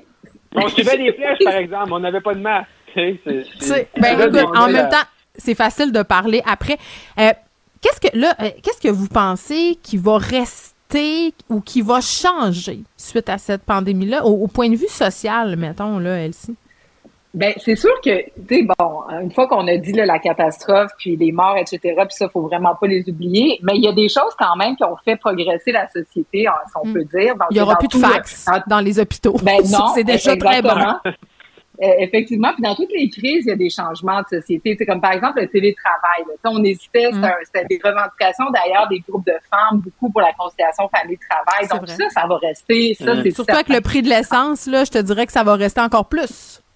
Exactement. Puis, Ouais. tu sais, la grande corvée de vaccination, on- moi, je pense qu'on doit célébrer ça parce que ça a été un des grands succès du ministère de la Santé. Tu sais, donc, euh, que la fonction publique, que des fonctionnaires soient capables de s'organiser puis réaliser une opération d'envergure comme celle-là, moi, je pense qu'on doit célébrer ça puis bâtir à partir de ces succès-là pour se dire comment on peut réformer le réseau de la santé. Euh, L'Internet aussi, tu sais, donc euh, un petit peu moins de formulaires, la présence, donc euh, être capable d'avoir des rendez-vous plutôt que de se pointer là puis d'attendre pendant des heures. Les pour délais de cours.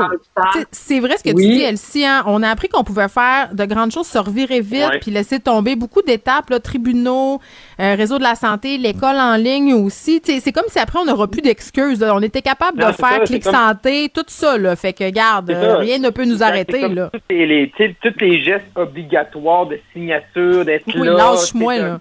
telle personne, ben là, on a comme ça, OK, là, on va être correct. Puis le, le domaine judiciaire, là, c'est un bel exemple. Là, tu sais, comme on a comme euh, les cadres, on les a un petit peu élargis. C'est Ouais. drôle parce que tu sais, c'est une crise qui est sanitaire, puis qu'on fait le constat, ce qui va changer le plus, c'est tout le travail, c'est toute une organisation en tant que société, tu sais. Avant, tu sais, avant les Teams, les Zooms, on, tu sais, peut-être par vidéo, par Messenger, par FaceTime, mais là, ça s'est beaucoup amélioré. Et ça, je pense que c'est vraiment le monde du travail qui va bénéficier Ben, écoute, en les grande sais, de- les psys, les travailleurs sociaux, Mhm. les intervenants qui peuvent maintenant aider du monde à distance, la télémédecine. Oui, ça a ses limites, mais pour des services de première ligne, des choses qu'on n'aurait jamais pensé possibles avant, comme faire des consultations justement psychologiques en Team ou en Zoom. Tu sais, moi, je pense que pour ça, on a fait un grand pas en avant. Euh, Ah, je veux qu'on je parle. voudrais juste dire, Oui, la- juste en, en finissant, la solidarité québécoise. Moi, je pense qu'il faut C'est vrai, parler hein? de ça parce que Ouais. c'est incroyable. Au Québec, on est dans ceux, là, on peut critiquer ça comme on veut, mais qui, a- qui, a- qui, a- qui avons suivi les directives de la santé publique. Donc, il y a eu un grand élan de solidarité. Mm. Ouais, ça, au Québec, on, on doit le reconnaître. puis Le retour. Le retour d'un certain nationalisme aussi. Moi, je pense que ça a relancé ça, euh, de voir qu'on était unis, de voir qu'on était unique aussi, que parfois on avait une approche peut-être différente euh, Mhm. di- et différente de la, de la pandémie. Je pense que ça a remis un peu, euh, ça a rallumé un peu ce feu-là, moi, cette pandémie. Jean Charest, Marc-André, c'était hier. Oui. Dis-moi tout. Oui, c'était hier soir à Calgary. Mon premier constat, c'est un départ que je trouve un peu timide. Euh, tu sais, hier soir à Calgary, ça fait un monsieur Charest qui est un politicien habile. Ça fait dix ans qu'il est, qu'il est pas sur la scène politique comme partisane, mais euh, 100, 125 personnes, euh, pas Ah ouais, vraiment hein? de... de, de tu sais, j'écoutais ça, là, euh, via... Oui, mais c'est à Calgary. Marc-André. Je veux dire, si ça avait Ouais, été à Montréal ou à Toronto, je sais pas, Calgary, c'est Ouais, mais ju- justement, tu, tu choisis. Je comprends le symbole d'aller à Calgary, Geneviève, mais il faut, à il faut que tu, tu, tu sais, je veux dire, ton lancement, là, faut qu'il y ait 1000 personnes, faut que, rah, rah, rah, faut que, tu sais, puis Ça avait l'air c'était- pic-pic un peu. Ça avait l'air low energy, là, excusez l'anglicisme, là, ça avait l'air, ouais, ouais, tu sais, là, faut que tu, faut que tu mobilises tes troupes. Je comprends, tu vas aller à Calgary, mais les Calgary des conservateurs, là, il y en a à chaque coin de rue, là. Fait que, tu sais, il n'y avait pas de député non plus pour l'appuyer de l'Ouest. Euh, également, ces médias sociaux, là, je veux dire, ça prend une équipe, là, rapidement, là. Je Il va se faire bouffer par Pierre Poliev, là. Son vidéo, premier vidéo Twitter, là, il y a un fond beige. Ok, j'ai une question. une tasse rouge. Ouais, là, c'est quoi Hey. la tasse rouge? Peux-tu m'expliquer? C'est, c'est, j'ai, Ben, je pas compris. pas. Moi, elle aurait pu être bleue, sa tasse, que je- je- Ben, j'ai pas moins, compris. je sais pas, compris. C'est dit, ça prend un accessoire. je sais, je veux dire. C'était- pas, il s'est fait niaiser. Il s'est fait, il s'est fait niaiser hier. C'était l'enfer avec cette vidéo-là. Pour vrai, j'ai vu 1800 mimes, des satires, des, que- ça, ça a brassé, là. Non, non, non, non, c'est clair. Puis, tu sais, je veux dire, pour, pour M. Charest, ça va être ça le défi. En 2012, là, on avait des BlackBerry, puis on n'était pas capable de prendre une vidéo puis prendre une photo sur le sens du monde, là. Là, on est rendu ailleurs dix ans plus tard. On a vécu la pandémie en plus. Fait que tout ça est là. Fait que là, là, ça prend des gens autour de lui qui le conseillent. M. Charest, c'est un bon politicien. Si tu dis, on fait une vidéo, c'est ça le concept. Mais si tu arrives avec une vidéo comme ça, Ok. ben, tu le publies pas, t'en fais un autre. Toi, Marc-André, qui a des contacts au Parti conservateur, est-ce que tu Oui. pourrais faire un message pour moi? Parce Oui, que ben, je, je trouvais je que M. Charret, ben c'est ça, prends-toi une petite note. Je trouvais qu'il dodelinait beaucoup de la tête. Comme, tu sais, les petits bonhommes en arrière des voitures, là, qui, qui, qui shake. Qu'est-ce qui se passe? Faut, faut qu'ils arrêtent ça. Dis- Dis-leur ça. OK. C'est c'est- c'est Ben, mon message, message. euh, message reçu. Ben, je passe le message. Euh, sondage euh, léger, la CAQ, ça va mieux un peu, Elsie?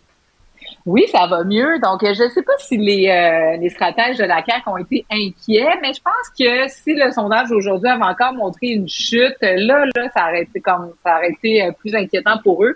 Donc, on stoppe la, la descente. On est à 41% c'est du solide.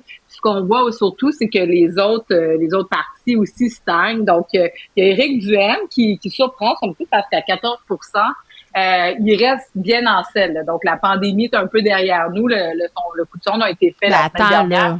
C'est demain. C'est demain la, cessation des mesures. Et ça stagne, là. Ça n'a pas monté encore pour du M. C'est moi qui comprends mal? Non, non, ça n'a pas monté, effectivement, mais il reste là quand même. Donc, attends, il solidifie, il consolide sa base. Ben, attends, exactement. Mais c'est un acteur incontournable, puis il va avoir, euh, tu sais, beau au chapitre, qui va ramener peut-être la CAQ Oh, j'ai, on vient-tu de perdre Elsie? Je pense Écoute, que oui. ça, moi, c'est ça que je retiens de la pan- Moi, c'est ça. Ah, t'es revenu. Moi, c'est ça que je retenais de la pandémie, c'est que le téléphone à Elsie, il droppait régulièrement.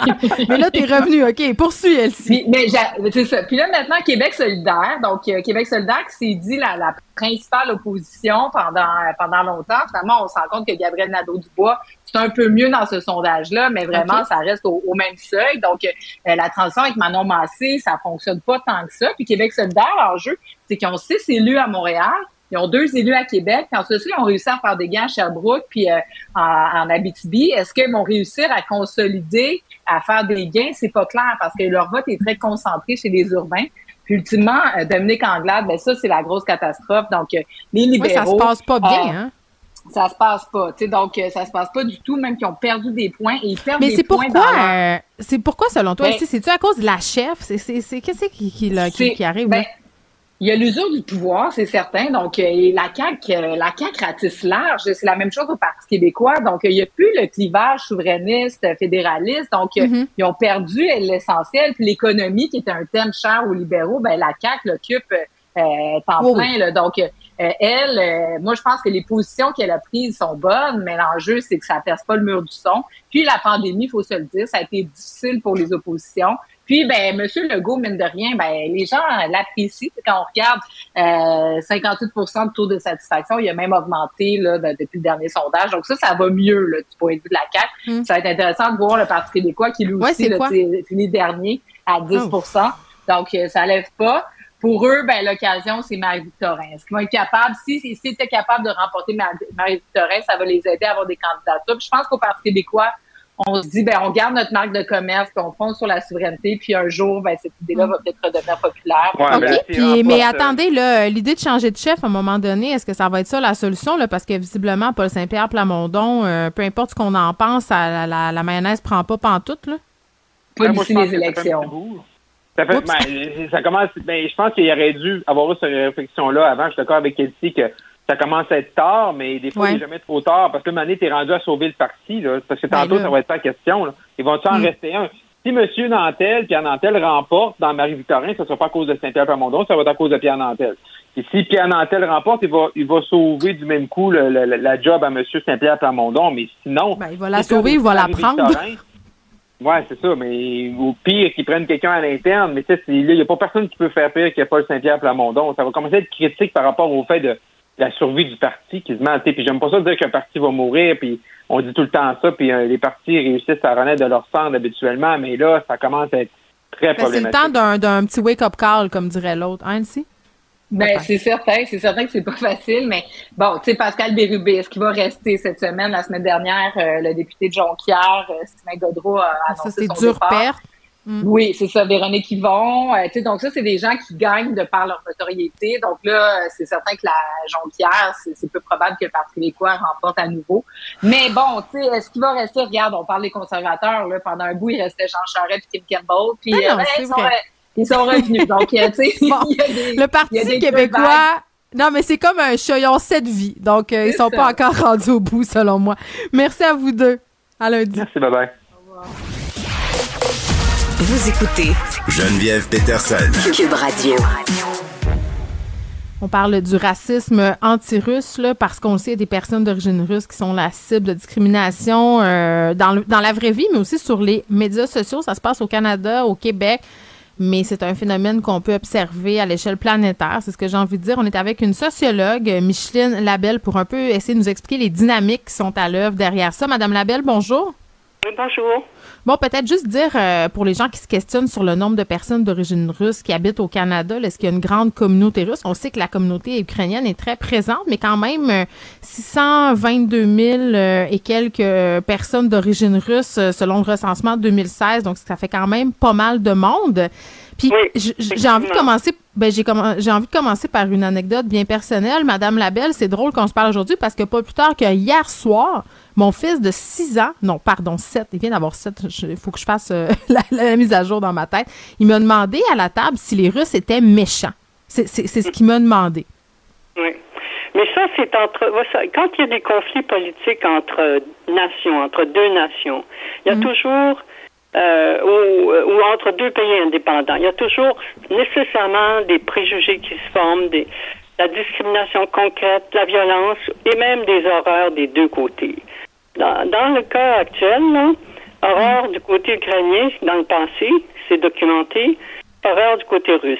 Alors, il n'est pas étonnant à ce moment-là qu'il se forme, euh, se forment ces préjugés, puis que les euh, et ça prend une telle ampleur actuellement que ça touche les petits, ça touche euh, les médias, ça touche euh, les organisations, les politiciens, euh, etc. Puis je pense, moi, je considère que il y a plusieurs facteurs qui contribuent à l'aggravation des, des préjugés.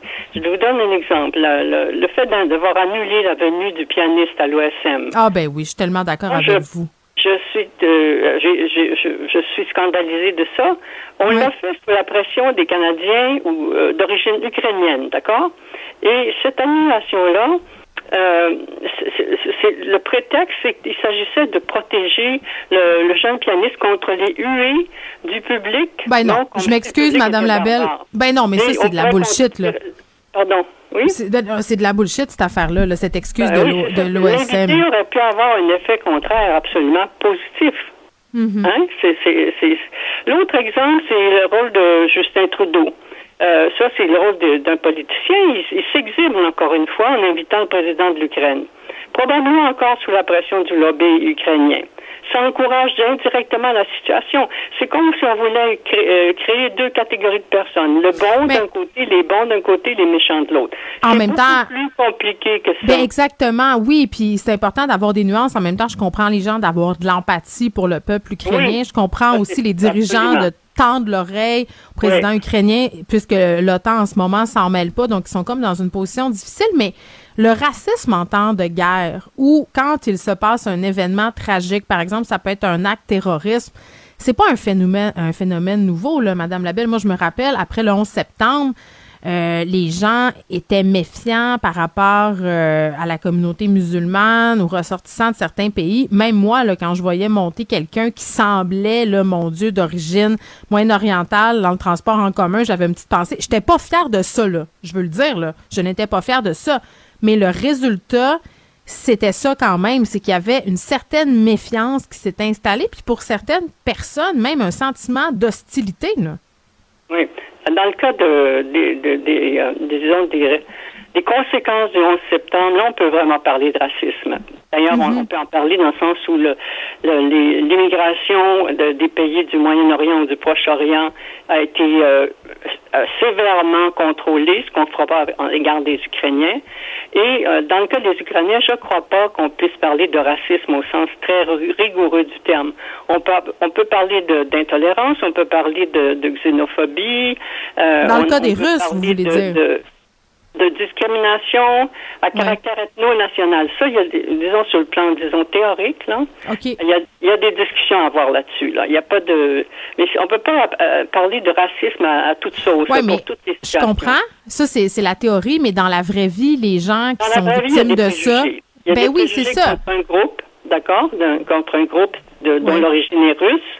Mais euh, euh, c'est particulier, ça n'a pas la même signification que quand il s'agit du racisme classique à l'égard des Africains ou à l'égard des Chinois Mais- ou à l'égard des OK. Autochtones, par exemple. Mais c'est intéressant que vous me parliez de répercussions puis de distinction entre les deux. Là. Donnez-nous donc des exemples concrets. Ben, dans le cas du racisme classique, on, on, on, on suppose qu'il y a supériorité de la race dite blanche. Là, tout- toutes ces notions-là de race, là, puis de blanc, puis de noir, etc., ce sont des, des notions qui appartiennent à l'idéologie raciste elle-même. C'est le produit de l'idéologie raciste. Alors, moi, je, je suis très, très mal à, mal à l'aise quand je parle de race, mais historiquement, c'est- ça se passe comme ça. C'est-à-dire que on, on, on crée l'idée de race, on implique qu'il y a une race qui est supérieure sur toutes les autres, sur le plan physique, sur le plan moral, sur le plan culturel, sur le plan civilisationnel. C'est l'histoire du Canada à l'égard des Autochtones, c'est l'histoire du, euh, de- de- des États-Unis à l'égard des Afro-Américains. Mais là, ça s'applique pas à toutes les situations mondiales. Quand il s'agit de, de conflits entre les, euh, les, les, euh, les Tchétchènes et euh, d'autres minorités ethniques euh, en, en Union soviétique, c'est pas tout à fait la même chose. Et je crois pas non plus qu'il s'agisse de racisme au sens strict entre Ukrainiens et, euh, et, et, euh, et Russes, même si les Ukrainiens ont commis des horreurs à l'égard des républiques euh, indépendantes de Russie, euh, de l'Ukraine, le Donetsk puis le Lugansk, euh, dans, les, dans, les, dans le passé, ça, on n'en parle pas. Voyez-vous, un autre exemple Mais c'est important, de euh, médias qui était très, très important, il y a eu une émission sur les mercenaires utilisée par la Russie euh, à la télévision il n'y a pas longtemps.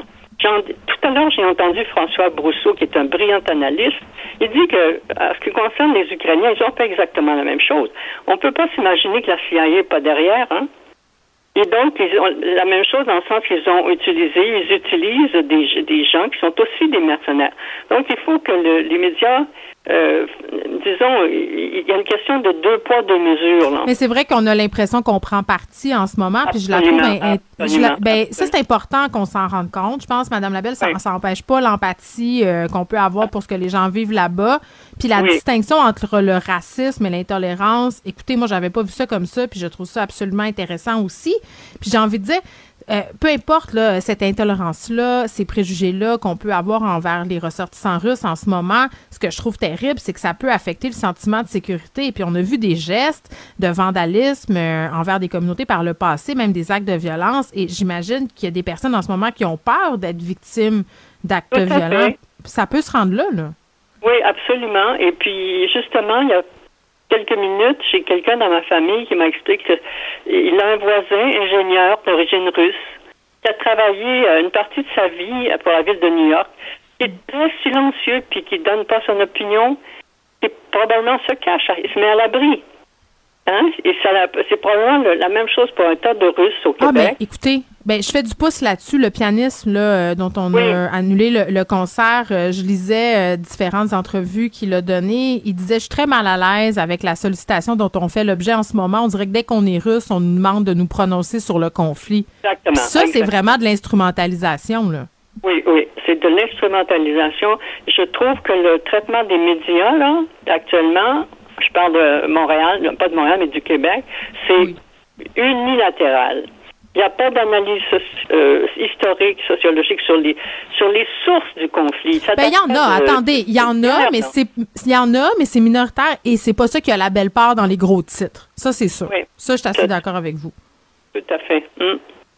Là, euh, on a cette situation-là, puis on n'en connaît pas l'issue, mais historiquement, avec ce qu'on sait des précédents conflits et peut-être aussi des, gestes terroristes dont on faisait allusion tantôt, euh, ça prend combien de temps avant que ça se tasse? Puis est-ce que ça laisse des traces dans l'histoire de certaines communautés, ces événements-là, longtemps? Comment on fait pour se sortir de ça, finalement? Est-ce que c'est même possible?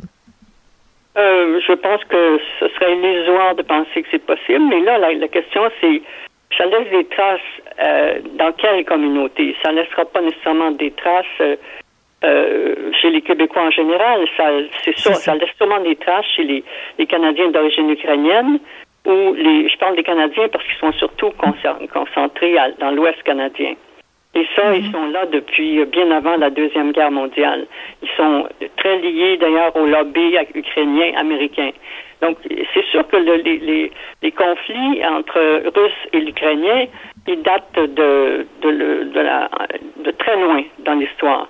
Donc, c'est sûr que les traces sont là. Mais en ce qui concerne les traces en général, ici au Québec, non, je vois pas qu'à long terme, ça... Puis oui, oui. Puis je pense aussi que la, hein. majo- oui, la majorité des Québécois sont capables de faire la différence entre Vladimir Poutine, le peuple russe, puis de pas mélanger tout ça. Mais, mais, mais sur la nuance, c'est de voir peut-être aussi euh, le les deux côtés de la médaille, même si c'est difficile avec les images qui nous sont présentées jour après jour par les médias, puis les, les gestes comme euh, des institutions, là, euh, c'est sûr qu'à un moment donné, tout le monde a son rôle à jouer là-dedans. là. Les gens sont peut-être un peu trop euh, émotifs et subjectifs dans, dans cette guerre-là, selon vous, c'est ce que je comprends. On pourrait se demander pourquoi, hein? Comment ça se fait que les gens sont émotifs à ce point-là? Comment ça se fait? qu'on a mis, on a constitué une espèce de prototype de Poutine. Tout est Poutine. Euh, comme si Poutine était l'horreur même, c'est presque Hitler. Or, écoutez, là, là, le gouvernement russe, là, il existe. Poutine n'est pas seul.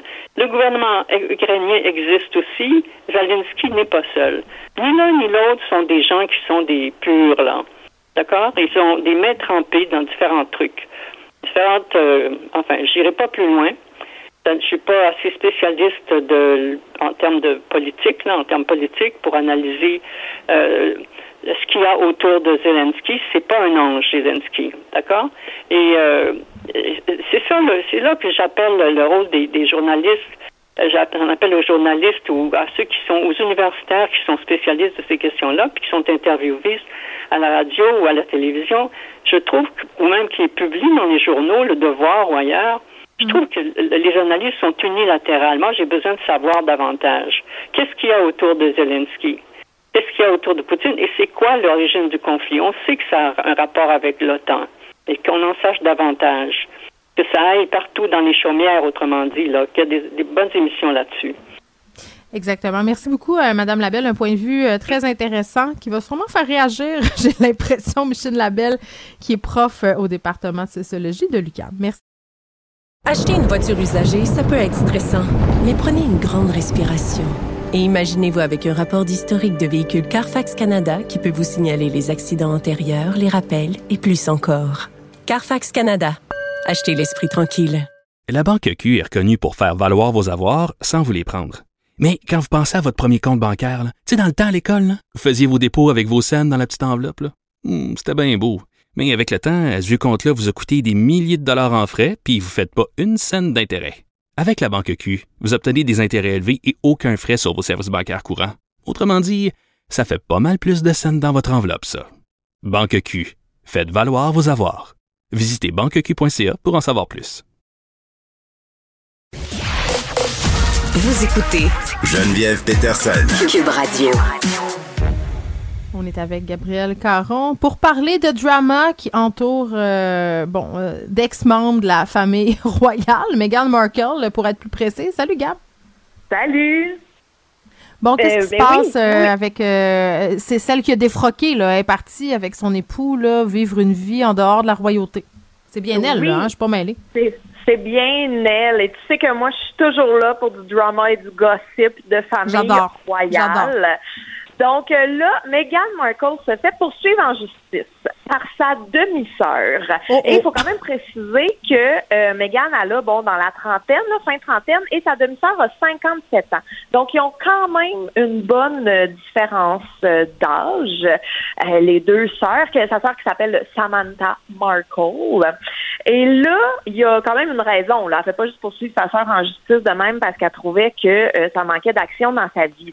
C'est que, je sais pas si tu te souviens, il y a un an à peu près, la fameuse interview que euh, Meghan Markle et le prince Harry ont donnée à Oprah. Ben oui, dans sa cour sur le petit divan avec des fleurs, là.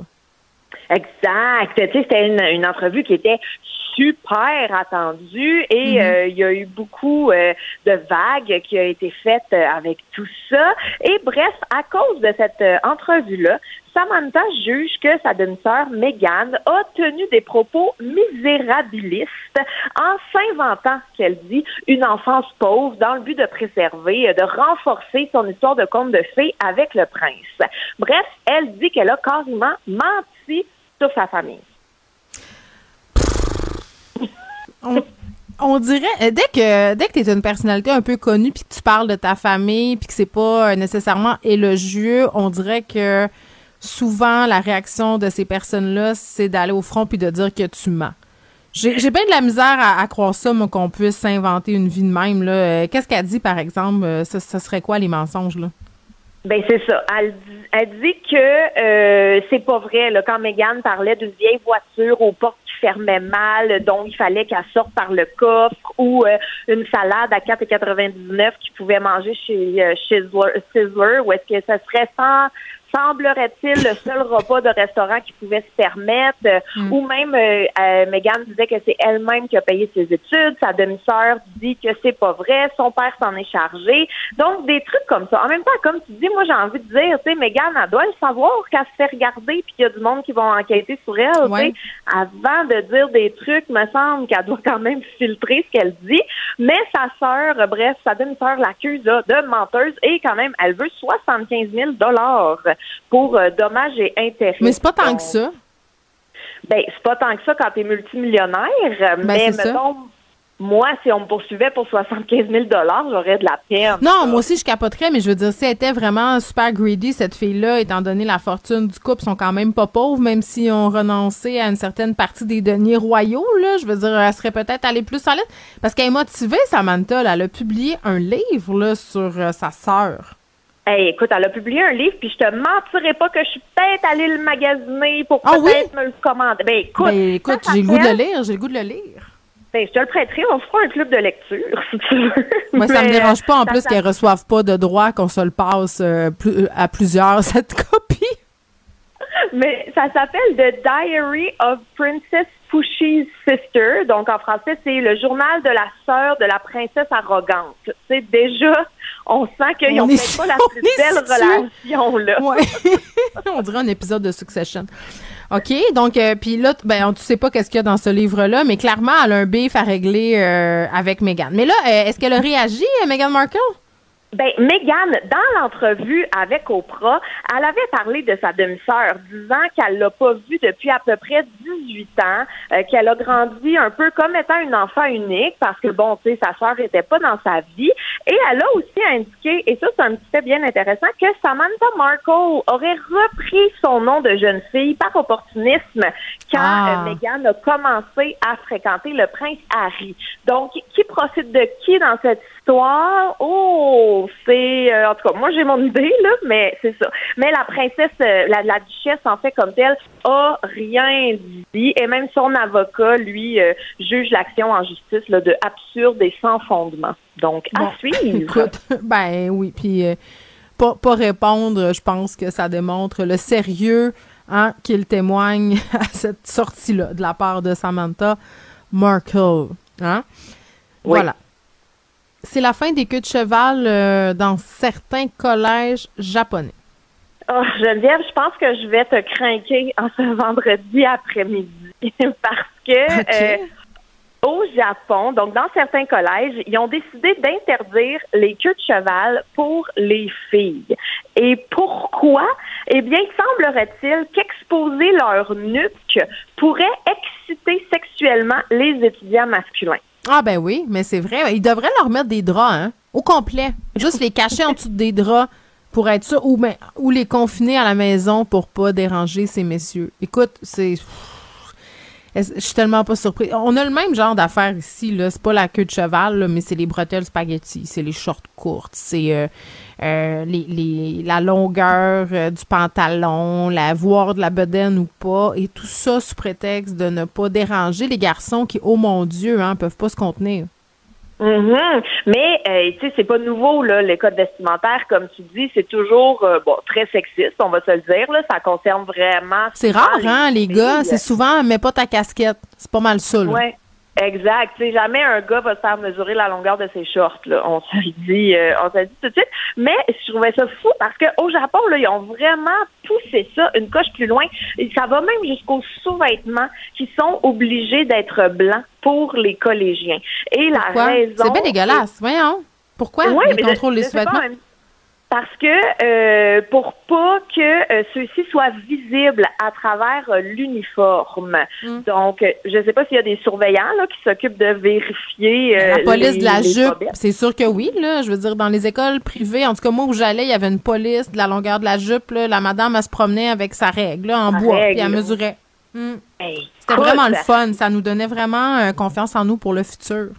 Ben c'est ça, tu sais, mais au Japon, ils ont en fait un ensemble de règles qui s'appelle le Buraku Kosaku euh, dans les collèges japonais qui remontent là, genre à 1870, là, quand euh, le système d'éducation a pratiquement été mis en place et c'est ultra strict.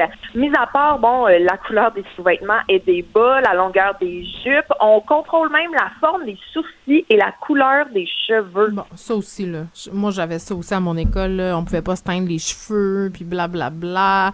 Pourquoi? Mais, à un moment non, donné... mais attends. Attends, attends, là, ça va encore plus loin. Tu sais, moi aussi, à mon école secondaire, on a fallait que ce soit des cheveux de couleur dite naturelle. Ah, c'est ça, nous Mais aussi, c'est ça. Au Japon, là, c'est vraiment, si tes cheveux ne sont pas noirs et droits, il faut que tu amènes des preuves photographiques de l'allure naturelle de tes cheveux. Une preuve! J'adore Oui. ça! Ben oui, c'est tout à fait logique, ça. Cachez cette Et- nuque que je saurais voir, puis donnez-moi des preuves. Puis la justification là, qui se cache derrière tout ça, euh, ce serait euh, pour contrer la violence et l'intimidation. Mais regarde, moi je, je pense que c'est pas ça, là. Mais c'est ça la raison qu'ils donnent.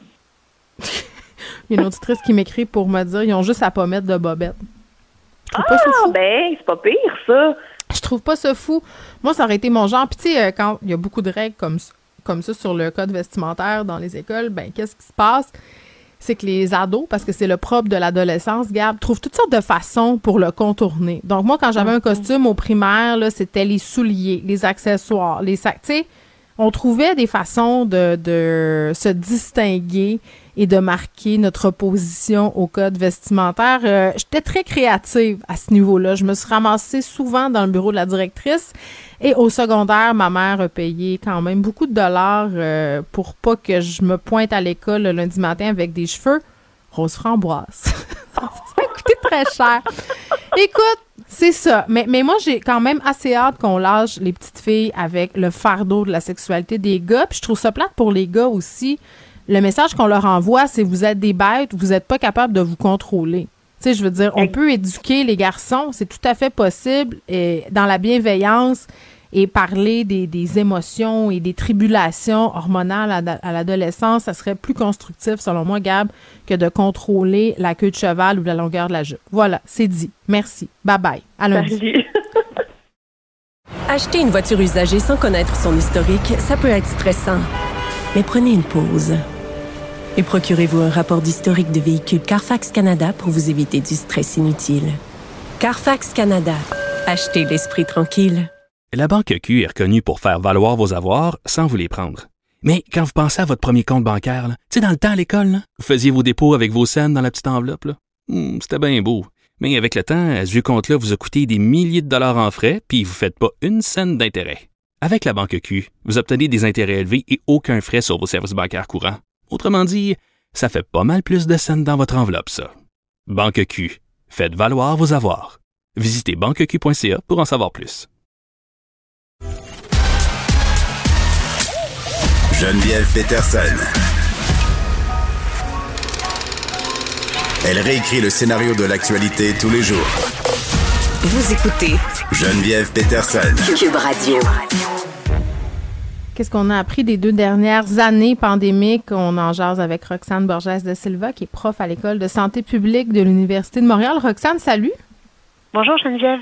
Bon, j'avais envie d'avoir cette discussion-là avec toi en particulier parce qu'on a traversé ça ensemble, là, pour ainsi dire. Euh, on a connu plein de scientifiques pendant la pandémie. Euh, bon, des gens qu'on avait peu fréquentés médiatiquement avant, qui se sont mis à intervenir quotidiennement dans les médias, qui étaient aux premières lignes aussi pour se prononcer. Vous aviez pas toujours un rôle facile, euh, par ailleurs, parce que souvent on vous posait des questions sur des affaires, bon, dont on avait encore peu d'idées et tout ça. Puis, euh, il y a eu quand même des, des grandes étapes pendant ces deux années-là. Puis, j'avais envie de te demander, Roxane, toi, c'est quand, c'est quoi les moments charnières pendant ces deux années-là? Qu'est-ce qui t'a marqué? En fait, ce qui m'a marqué, c'est surtout euh, ben, le, le, changement de, de, de, de, vie auquel on a dû faire face, changement Ouais. de comportement, de pratique, et, et, euh, et, et ça, a- ça a été difficile pour beaucoup de monde, et, et aussi le changement dans le travail. Personnellement, j'ai énormément travaillé pendant euh, cette période-là, et, euh, et c'est c'est ce qui a été en fait, de se rendre compte que finalement, l'être humain était si vulnérable à un ennemi invisible. Ben, si vulnérable, oui. Puis en même temps, ce qui m'a fasciné puis inquiété en même temps, Roxane, c'est de se rendre compte à quel point aussi on était résilient sur certaines affaires. Tu sais, oui, c'est vrai là qu'il y a des gens qui se sont plaints tout le long que ça avait pas de bon sens, les mesures sanitaires, le port du masque, la vaccination, mais je pense qu'il faut rappeler que c'est une minorité de la population là. Majoritairement, on s'est plié à tout ça, puis même des fois, je trouvais un peu trop, là, notamment le couvre-feu. À un moment donné, je me disais, hey, c'est fou à quel point c'est rendu qu'on accepte des choses facilement. Tu sais, tu comprends ce que je veux dire? Oui, tout à fait. Mais euh, mais dans l'inquiétude, l'incertitude, euh, on a été capable, on a fait preuve en fait d'une très grande capacité d'adaptation et, et de d'acceptation en fait de ces vrai. mesures. Et, euh, et c'est très bien. Bravo, bravo, bravo à nous Mm. et bravo au Québec. Qu'est-ce qu'on a appris? Parce que ça ça fait partie des choses qu'on a appris pendant la pandémie qu'on était capable d'être résilient, de s'adapter, inventif aussi, mais au niveau de la santé, du système de santé puis de, de la façon dont justement on gère tout ça, selon toi, est-ce qu'on est-ce qu'on va tirer des leçons de tout ça? Mais déjà, en fait, au niveau de la population, je pense que la population québécoise a découvert ce que c'était que la santé publique et qu'est-ce que ça faisait la santé publique, qu'est-ce que ça vrai. mangeait. Donc, c'est un très, un très bon point pour tous les chercheurs en santé publique dont je fais partie, de faire découvrir notre, notre champ de compétences et, et, et, et montrer quelle est l'importance de la santé publique dans, dans tous les champs de recherche. Donc, ça, c'est une chose. Après, euh, euh, au niveau des. euh, euh, au niveau des, des de qu'est-ce qu'on a pu découvrir, euh, ben, je pense qu'on a on a appris aussi à à vivre en fait euh, dans d'une autre manière et, et on a certainement euh, euh, ben, compris beaucoup de choses en fait au fonctionnement euh, ben, au- en fait euh, à comment fonctionnait la santé et la et la santé publique en fait et c'est vachement intéressant. Oui, puis là, c'est rendu qu'on se connaît un, un petit peu euh, parce qu'on s'est côtoyé beaucoup en ondes. Il y a quelque chose qui me dit qu'en ce moment, tu es un peu titillé par le fait que je parle de la pandémie au passé. Est-ce que tu trouves? Oui, Parce que ah, ça, ça doit t'énerver, là, parce que te connaissant, là, euh, c'est sûr que là, demain, on aura droit à des assouplissements. Ça sera la fin du port du masque euh, dès la mi-avril. Euh, On parle beaucoup de la fin de la pandémie, mais selon toi, est-ce qu'on est vraiment à la fin? Est-ce qu'on va trop Mais en vite? fait, J'aimerais juste rappeler qu'on vient de sortir les résultats de notre étude Cyrano et on est encore, euh, pour la semaine qui finissait le 8 mars, donc il y a, il y a trois jours, à 15 000 cas par jour. Euh, donc à 15 000 pa- cas par jour, je pense pas qu'on soit dans la, la fin de la pandémie. C'est sûr qu'on a une très bonne couverture vaccinale, donc c'est très bien. Euh, il faudrait quand même continuer d'améliorer la troisième dose. Et, euh, et l'autre chose aussi, c'est qu'il faut absolument ben, rester alerte quand même, malgré tous ces relâchements, qu'on n'est pas sorti du bois et, et qu'on pourrait avoir un autre variant qui apparaisse. Oui, mais en même temps, je disais, euh, docteur euh, Carl Weiss qui disait que le variant Omicron euh, était quand même bien installé, que c'est peut-être l'aboutissement d'une mutation. Tu sais, je comprends qu'il y a encore des cas, mais les répercussions de ces cas-là sur la santé humaine, oui, il y a encore des décès, là, malheureusement, puis il y a des gens qui ont des facteurs aggravants, mais grosso modo, euh, majoritairement, les gens qui attrapent Omicron s'en sortent bien, euh, sont malades, oui, bien entendu, mais bon, au bout de 4-5 jours, c'est fini. On peut pas continuer à tout stopper avec l'état actuel des choses puis l'immunité vaccinale. Ça, c'est sûr. Non, ça c'est sûr, euh, c'est sûr tout à fait. Avec Omicron, on peut se permettre un relâchement, d'autant plus que on est tous écœurés de ces mesures sanitaires et, et on veut tous reprendre une vie normale. Mais il faut le faire avec prudence et tout en gardant en tête que il est possible, même si le docteur Weiss n'en est pas certain, mais il est quand même possible. Il y a une probabilité assez Oui, possible qu'il y ait un autre variant qui apparaisse Oui. et, et donc on doit refaire attention et resserrer, euh, en fait, faire resserrer les contacts, etc. Il n'y a pas en attendant- Il n'y a pas d'absolu en science. On se l'est répété souvent. Puis, tu parlais des 40 Là, ce qui a mis fin à la grippe espagnole, c'est bien plate, mais c'est les 40 des gens. Là. Un moment donné, ils ont juste passé à d'autres choses. Puis, il y a des personnes qui ont continué à mourir. Puis, ça s'est éteint. Puis, tout ça. Tu sais, ben, peut-être qu'avec Omicron, est-ce que j'ai l'impression qu'on est un peu dans la même attitude? là? C'est-à-dire que là, on passe à autre chose, advienne que pourra. Oui, c'est ça, mais, mais quand même, il faut penser à nos travailleurs de la santé qui, eux, sont à bout de souffle et qui, euh, vont avoir de la difficulté à, à, prendre en charge une sixième vague si on arrive au même niveau Mm. euh, d'intensité de soins qu'on avait euh, au mois de janvier. Oui, mais en même temps, je vais paraphraser Paul Saint-Pierre Plamondon. On peut pas prendre des décisions de société, on peut pas tenir la destinée des gens, euh, puis empêcher l'économie d'advenir, puis les aller encore plus loin dans les problèmes de santé mentale sous prétexte que notre système de santé est en lambeaux. Faut régler ça. C'est ça qu'il faut régler. La pandémie a le dos large là.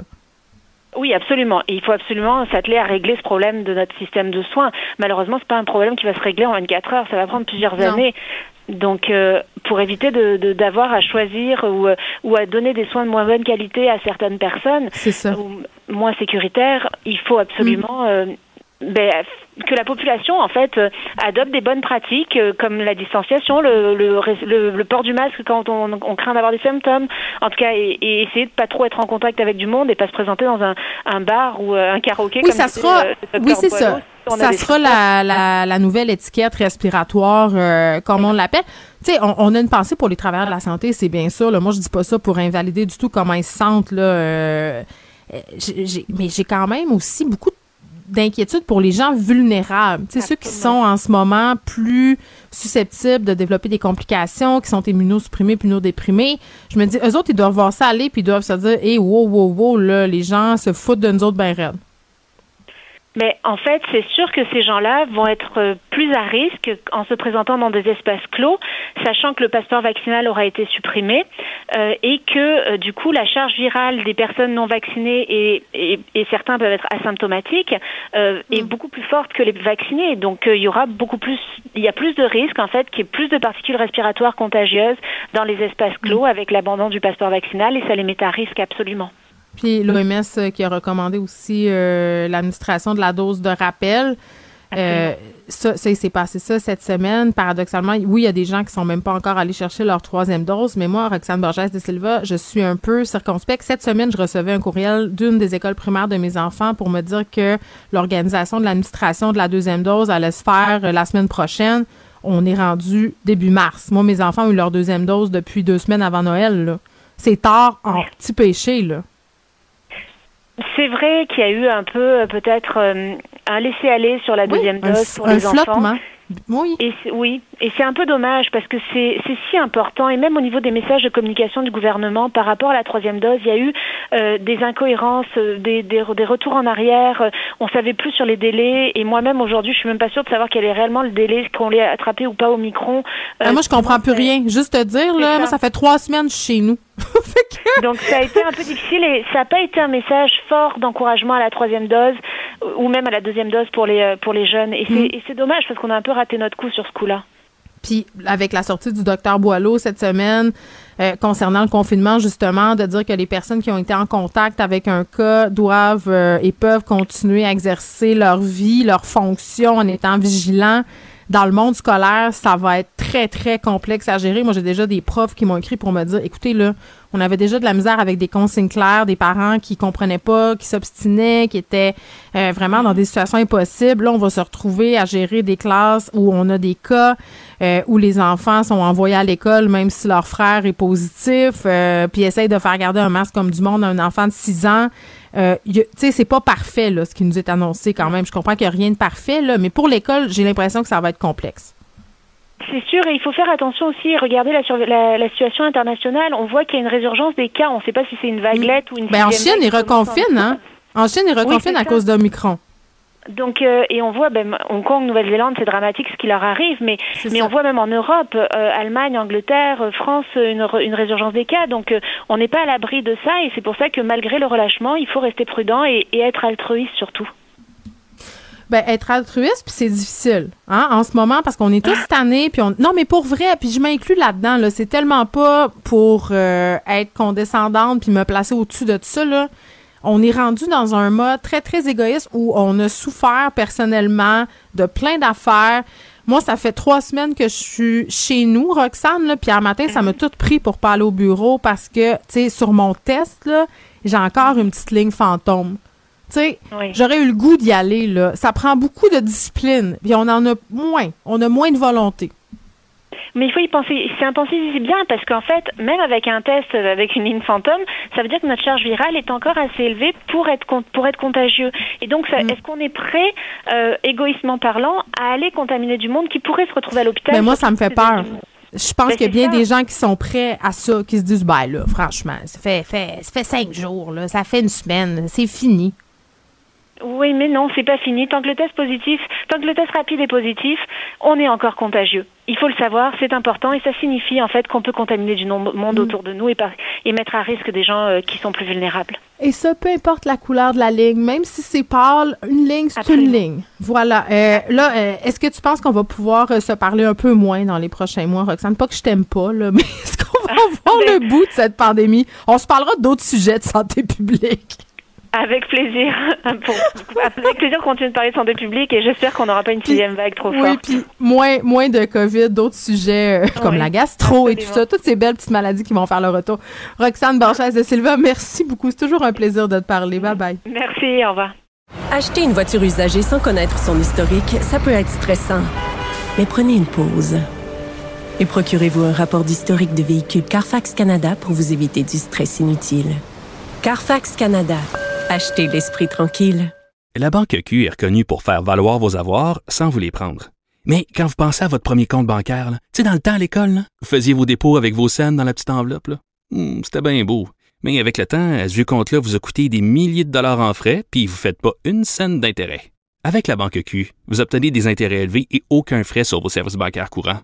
Autrement dit, ça fait pas mal plus de scènes dans votre enveloppe, ça. Banque Q. Faites valoir vos avoirs. Visitez banqueq.ca pour en savoir plus. Geneviève Peterson. Brillante et éloquente, elle expose toutes les facettes de l'actualité. Léa Strisky. Mais je veux que tu le saches que ça a un effet. Mathieu Cyr. Ouais, mais ça, c'est vos traditions, ça. La rencontre. Il y a de l'éducation à faire. Je vais avouer que je suis pour la démarche. La rencontre Strisky-Cyr. Bon, ils sont pour la démarche. Salut à vous deux. Salut! Je pense que j'ai- j'ai- j'aimerais ça avoir le chandail, Mathieu. Si tu veux me faire un cadeau, là, ma fête, c'est le 16 juin. Le chandail, je suis pour la démarche. J'aimerais beaucoup ça. Ouais, parfait, je vais prendre ça. Prends ça en note. Euh, Léa, tu nous parlais euh, d'une tu veux nous parler pardon d'une avocate anti-vaccin qui euh, sera ou est radiée du barreau. Oui, elle est éradiée. Gloriane Blais. Ah oui, c'est effectif oui. maintenant là. Oui, oui, c'est fait. Euh, Elle a été radiée par le barreau du Québec parce qu'elle a refusé de se soumettre à un examen médical euh, et psychiatrique, en fait. Donc, c'est assez sérieux. Gloriane Blais, elle a été très, très vocale euh, contre, pour défendre les anti-vaccins. Euh, et puis, euh, jusqu'à un certain égard, les conspirationnistes. Euh, elle était un peu comme la François euh, Amalega, mais tu sais, lui, il était prof de maths à Brébeuf. Puis, euh, donc, en fait, des gens tu sais, qui étaient connus pour leur travail, en fait, et reconnus pour leur travail et qui, pendant la pandémie, euh, ben, se sont associés ou sont carrément devenus euh, complotistes. Euh, et puis elle, ben là, ça se passe pas bien parce que c'est ça, elle a été, elle a été radiée du barreau. Euh, je trouve ça triste et inquiétant en fait, euh, parce que tu sais, jusqu'à jusqu'à un certain point au début, quand je la suivais, je comprenais qu'on veuille euh, ben, vérifier que les droits des gens soient respectés. Tu sais, pendant Ouais, la pandémie, on on a beaucoup parlé de ça, puis c'est vrai que tu sais. Je veux dire, c'était des mesures qui étaient quand même drastiques, puis on, toutes ces questions-là étaient légitimes, tu sais, de est-ce que nos droits sont piétinés, euh, quels sont euh, les moyens qui sont utilisés, les amendes, euh, les, le, le vaccicode, tout ça, tout ça, c'est légitime de se poser de ces questions-là d'un point de vue du droit. Mais c'est sûr qu'après, on l'a vu lentement euh, tomber dans des pistes où est-ce que tu vois que il y avait des moments où qu'elle tweetait, elle disait absolument n'importe quoi là. Puis ça, je trouve ça. Puis c'est pour ça que le barreau, je pense, lui a demandé de, de, de subir un, un examen psychiatrique. Puis là, on pourrait dire, yeah, les conspirationnistes sont en train de perdre, puis les vac ceux, les vaccinés avaient raison. Mais à la fin de la journée, tout ça est juste triste et déprimant, là, OK? Parce que cette madame-là a perdu sa job. On ne sait pas pourquoi. Mais C'est Oui, quoi? Ça fait écho un peu à la chronique que j'écrivais ce matin euh, dans le journal sur le fait que je t'inquiète pour la suite des choses pour certaines personnes qui ont fait du combat anti-mesure euh, ou anti-vaccin, c'est selon là, une espèce de religion. C'est-à-dire que c'est devenu tellement important dans leur vie euh, sur le plan des valeurs personnelles, là, qui ont été prêts à tourner le dos à leurs amis, leurs voisins, euh, des gens qui ont quitté leurs emplois. Elle, est bon, elle est radiée du barreau, là, c'est quand même pas rien. Moi, j'ai une auditrice qui m'écrit assez régulièrement pour me parler de sa sœur qui enseignait dans une université, je vais pas la nommer parce qu'il n'y en a pas une tonne, là, euh, dans un programme en soins de santé et qui, qui est partie parce qu'elle était anti-vax. Je veux dire, là, on est en train de se sortir de tout ça. Il y en, je t'inquiète pour ces gens-là. Pour vrai, il y en a qui vont prendre une méchante débarque et le réveil va être difficile. Puis ils ont fait le vide autour d'eux autres. Quand en plus tu perds ta job, qu'est-ce qui te reste? Tu sais, pour vrai, Ben, là, euh, c'est inquiétant. Ben c'est ça, c'est pour ça que tu sais, il n'y a pas tellement lieu de, de, de se réjouir de ça. Je Non, c'est ça, Moi, j'aurais souhaité faire un, un, un, un examen médical, sauf qu'en même temps, il faut que tu sois quand même conscient que c'est un problème pour faire ça. Tu sais, il faut que tu sais, il y, a- il y a une espèce de je dépose les armes quelque part à un moment donné que tu dois faire, puis c'est pas donné à tout le monde. Euh, puis tu sais, c'est- c'est-à-dire que c'est ça, c'est que c'est- pas drôle, tu sais, du monde qui s'est embrigadé à ce point-là, puis d'essayer de comprendre, mais qu'est-ce qui fait dans l'esprit humain que tu deviens bloqué à ce point-là? Mais t'es embrigadé, ça devient- ça c'est devient une comme, religion. Ça devient comme obsessif. Moi, de, de, de Ouais. ceux que j'ai vus dans mon entourage qui ont viré comme ça, j'en connais quelques-uns. Et c'est vraiment, ça commence smooth. ça- il t'arrive avec deux, trois nouvelles de même, puis à un moment donné, passe, passe, passe, puis une autre, puis une autre, puis une autre, puis une autre. Puis là, au bout de, de, de six mois, ben, tu te rends compte que la personne ne parle que de ça et que c'est un combat de tous les jours. Ouais, là. elle essaye de te réveiller. Web, Non, mais c'est- ça devient vraiment un combat religieux, là, du prosélytisme, c'est-à-dire, vous avez pas compris, c'est le temps que vous compreniez, euh, puis là, euh, ils essaient de nous convaincre oui. par toutes sortes de façons, puis si tu veux pas comprendre, ben, ils te coupent carrément de leur réseau ou c'est toi qui le fais parce que t'es plus capable. Moi, je sais pas, Mathieu, ce que t'as fait. Moi, j'ai une amie, là, puis ça me fait de la peine, là. C'est une amie que j'ai depuis longtemps, avec qui j'ai fait les 400 cours au secondaire. Écoute, j'ai été obligée de la bloquer partout, là. Facebook, texto, euh, parce qu'elle était devenue complètement obsessionnelle, puis elle m'écrivait euh, non-stop pour me dire que j'étais à la seule du gouvernement, puis que j'étais quasiment une reptilienne, là. Hey, je la connais, là. Je veux dire, c'est pas une folle, cette fille-là, là. Puis elle est devenue comme ça. Ben, c'est ça le pire, c'est que justement, c'est des gens qui nous connaissent personnellement. Puis moi, j'en avais un, justement, euh, l'ami que je te parle aussi, c'est c'est un peu la même chose. Il me parlait de tu reçu ton chèque, tu fais ci, qu'est-ce que tu as fait avec ton chèque du gouvernement, puis ci, puis ça, il était sûr, sûr que tout le monde a- tout le monde dans l'industrie artistique, dès que tu es dans le bottin de l'UDA, tu reçois un chèque à chaque semaine, puis faut que tu parles des vaccins. Hey, J'aimerais ça recevoir un chèque à chaque semaine pour parler des vaccins. J'aimerais ça. Mais bon. Hein? Non, mais c'est ça, c'est inquiétant. C'est, euh, inquiétant, puis je sais pas trop ce qui va arriver euh, ben, une fois que ce sera plus le sujet sur toutes les lèvres, là, à un moment donné. Ouais. Après, Comment on revient?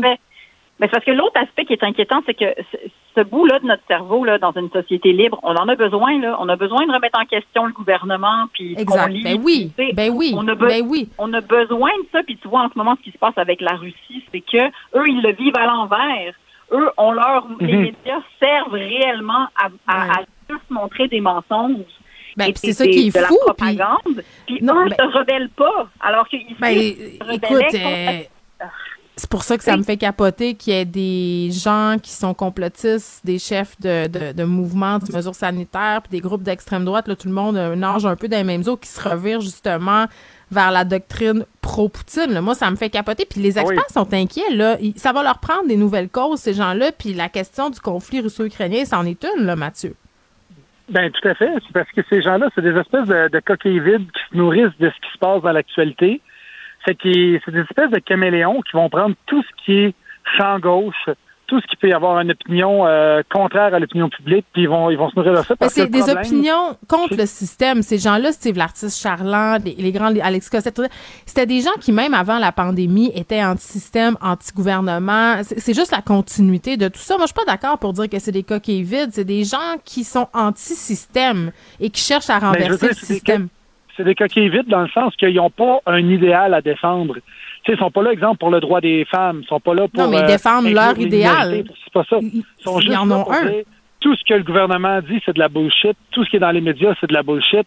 Ils sont là comme pour, selon eux, éveiller les consciences. Puis le problème, c'est que avant la COVID, ces gens-là, c'était un peu plus marginal. Ils étaient un peu plus, euh, ils étaient moins connus, tu sais. Et la COVID a mis un spotlight sur eux qui font qu'ils sont rendus maintenant avec des dizaines, voire des centaines de milliers d'abonnés. Et là, comme la COVID, ça commence à tomber, euh, ça commence à être moins euh, la, la panique que c'était il y a un an et demi, deux ans.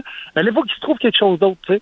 faut qu'il y ait quelque chose d'autre à nourrir leurs 160 000, 200 000 abonnés Facebook, puis Twitter, puis tout ça. Fait que là, de quoi ils parlent? Ben là, il sera, écoute, j'ai des théories ici, j'ai lu ça aujourd'hui, il faut que je te dise ça.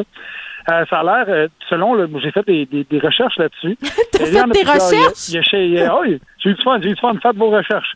Il y a Silvano Trotta en France, euh, Sherry Tenpenny aux États-Unis, Mila Alekovic en Serbie, euh, Simeon Boykov en Australie. Si vous ne connaissez pas ces noms-là, ça veut dire que vous êtes une personne saine d'esprit.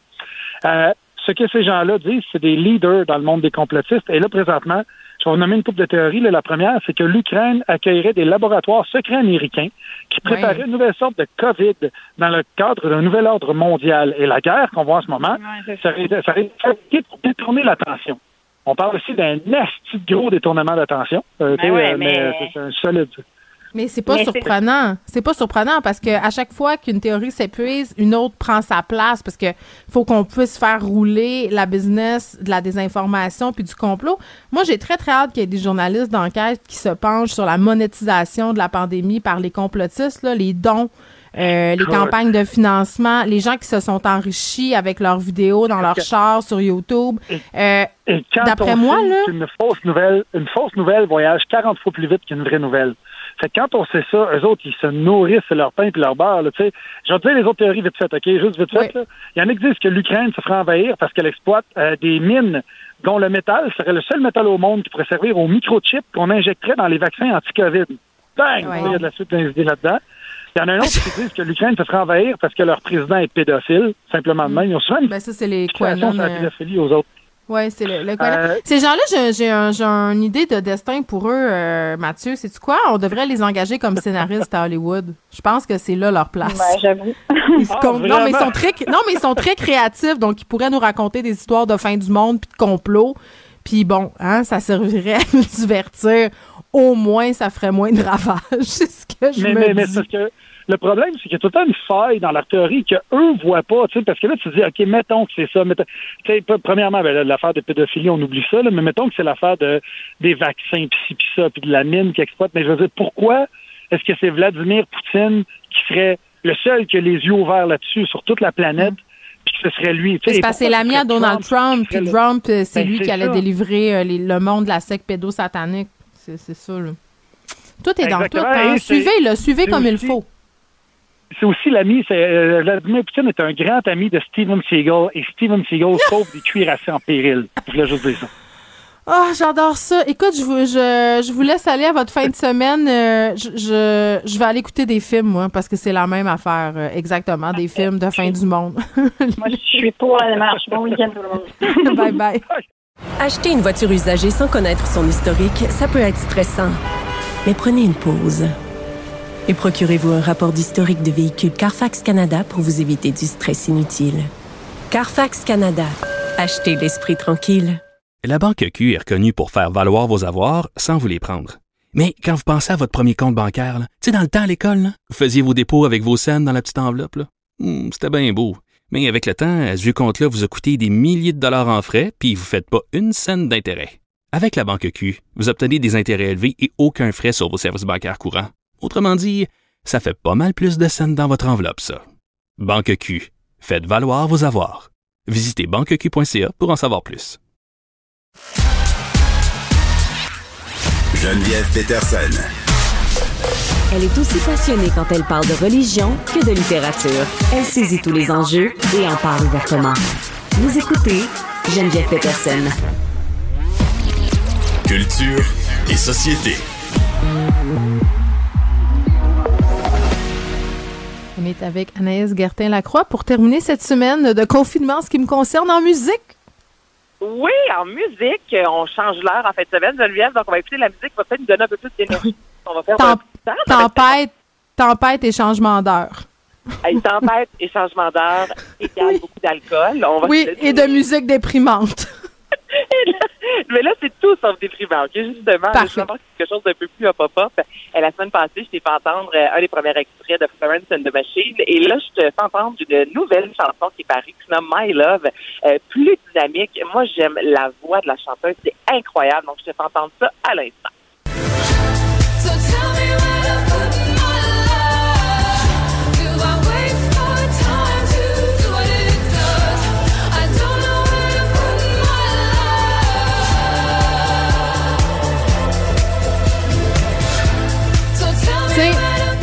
Moi, tu me fais comme redécouvrir euh, Florence and the Machine. On dirait que j'avais oublié son existence jusqu'à la semaine dernière et depuis ce temps-là, je fais comme revisiter son œuvre et à chaque nouvelle chanson, je capote. Ben, on a été un bout de temps aussi à pas entendre justement du nouveau matériel. c'est Moi, j'ai 2018, pas hein? Comment t'as dit ça? J'ai dit c'est 2018, je pense, son dernier album. C'est dans ces eaux-là, je te dirais. Puis moi, avant ça, écoute, c'était dans ça, j'ai vu en spectacle, c'était en peut-être 2012. Donc, tu sais, Florence and the Machine, là, on était dû pour du nouveau, euh, du nouveau matériel. Euh, vidéoclip euh, extraordinaire, soit dit en passant. Donc, ça, c'est un écouteur. Sinon, euh, de Black Keys, la formation qui va revenir avec un nouvel album, 11e Geneviève en carrière. J'avais comme oublié aussi que de Black Keys avait autant d'albums. Alors, je vais entendre leur plus récente, Wild Child. So I let you go and dream for a while. Wild child,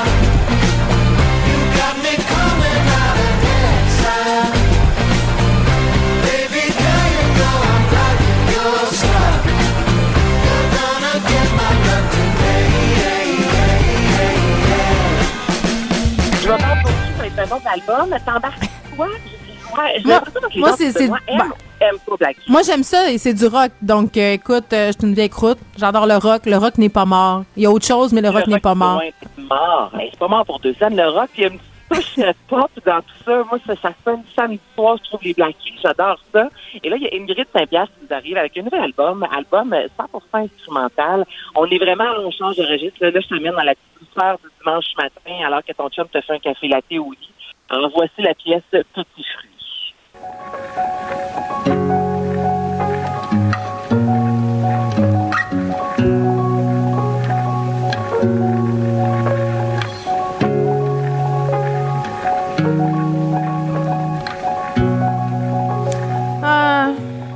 Faire La une confession? la neige tombée, là, dimanche matin, il me semble. Oui, je la vois, mais moi, j'aille bien ça, le café au lit. Je le renverse tout le temps.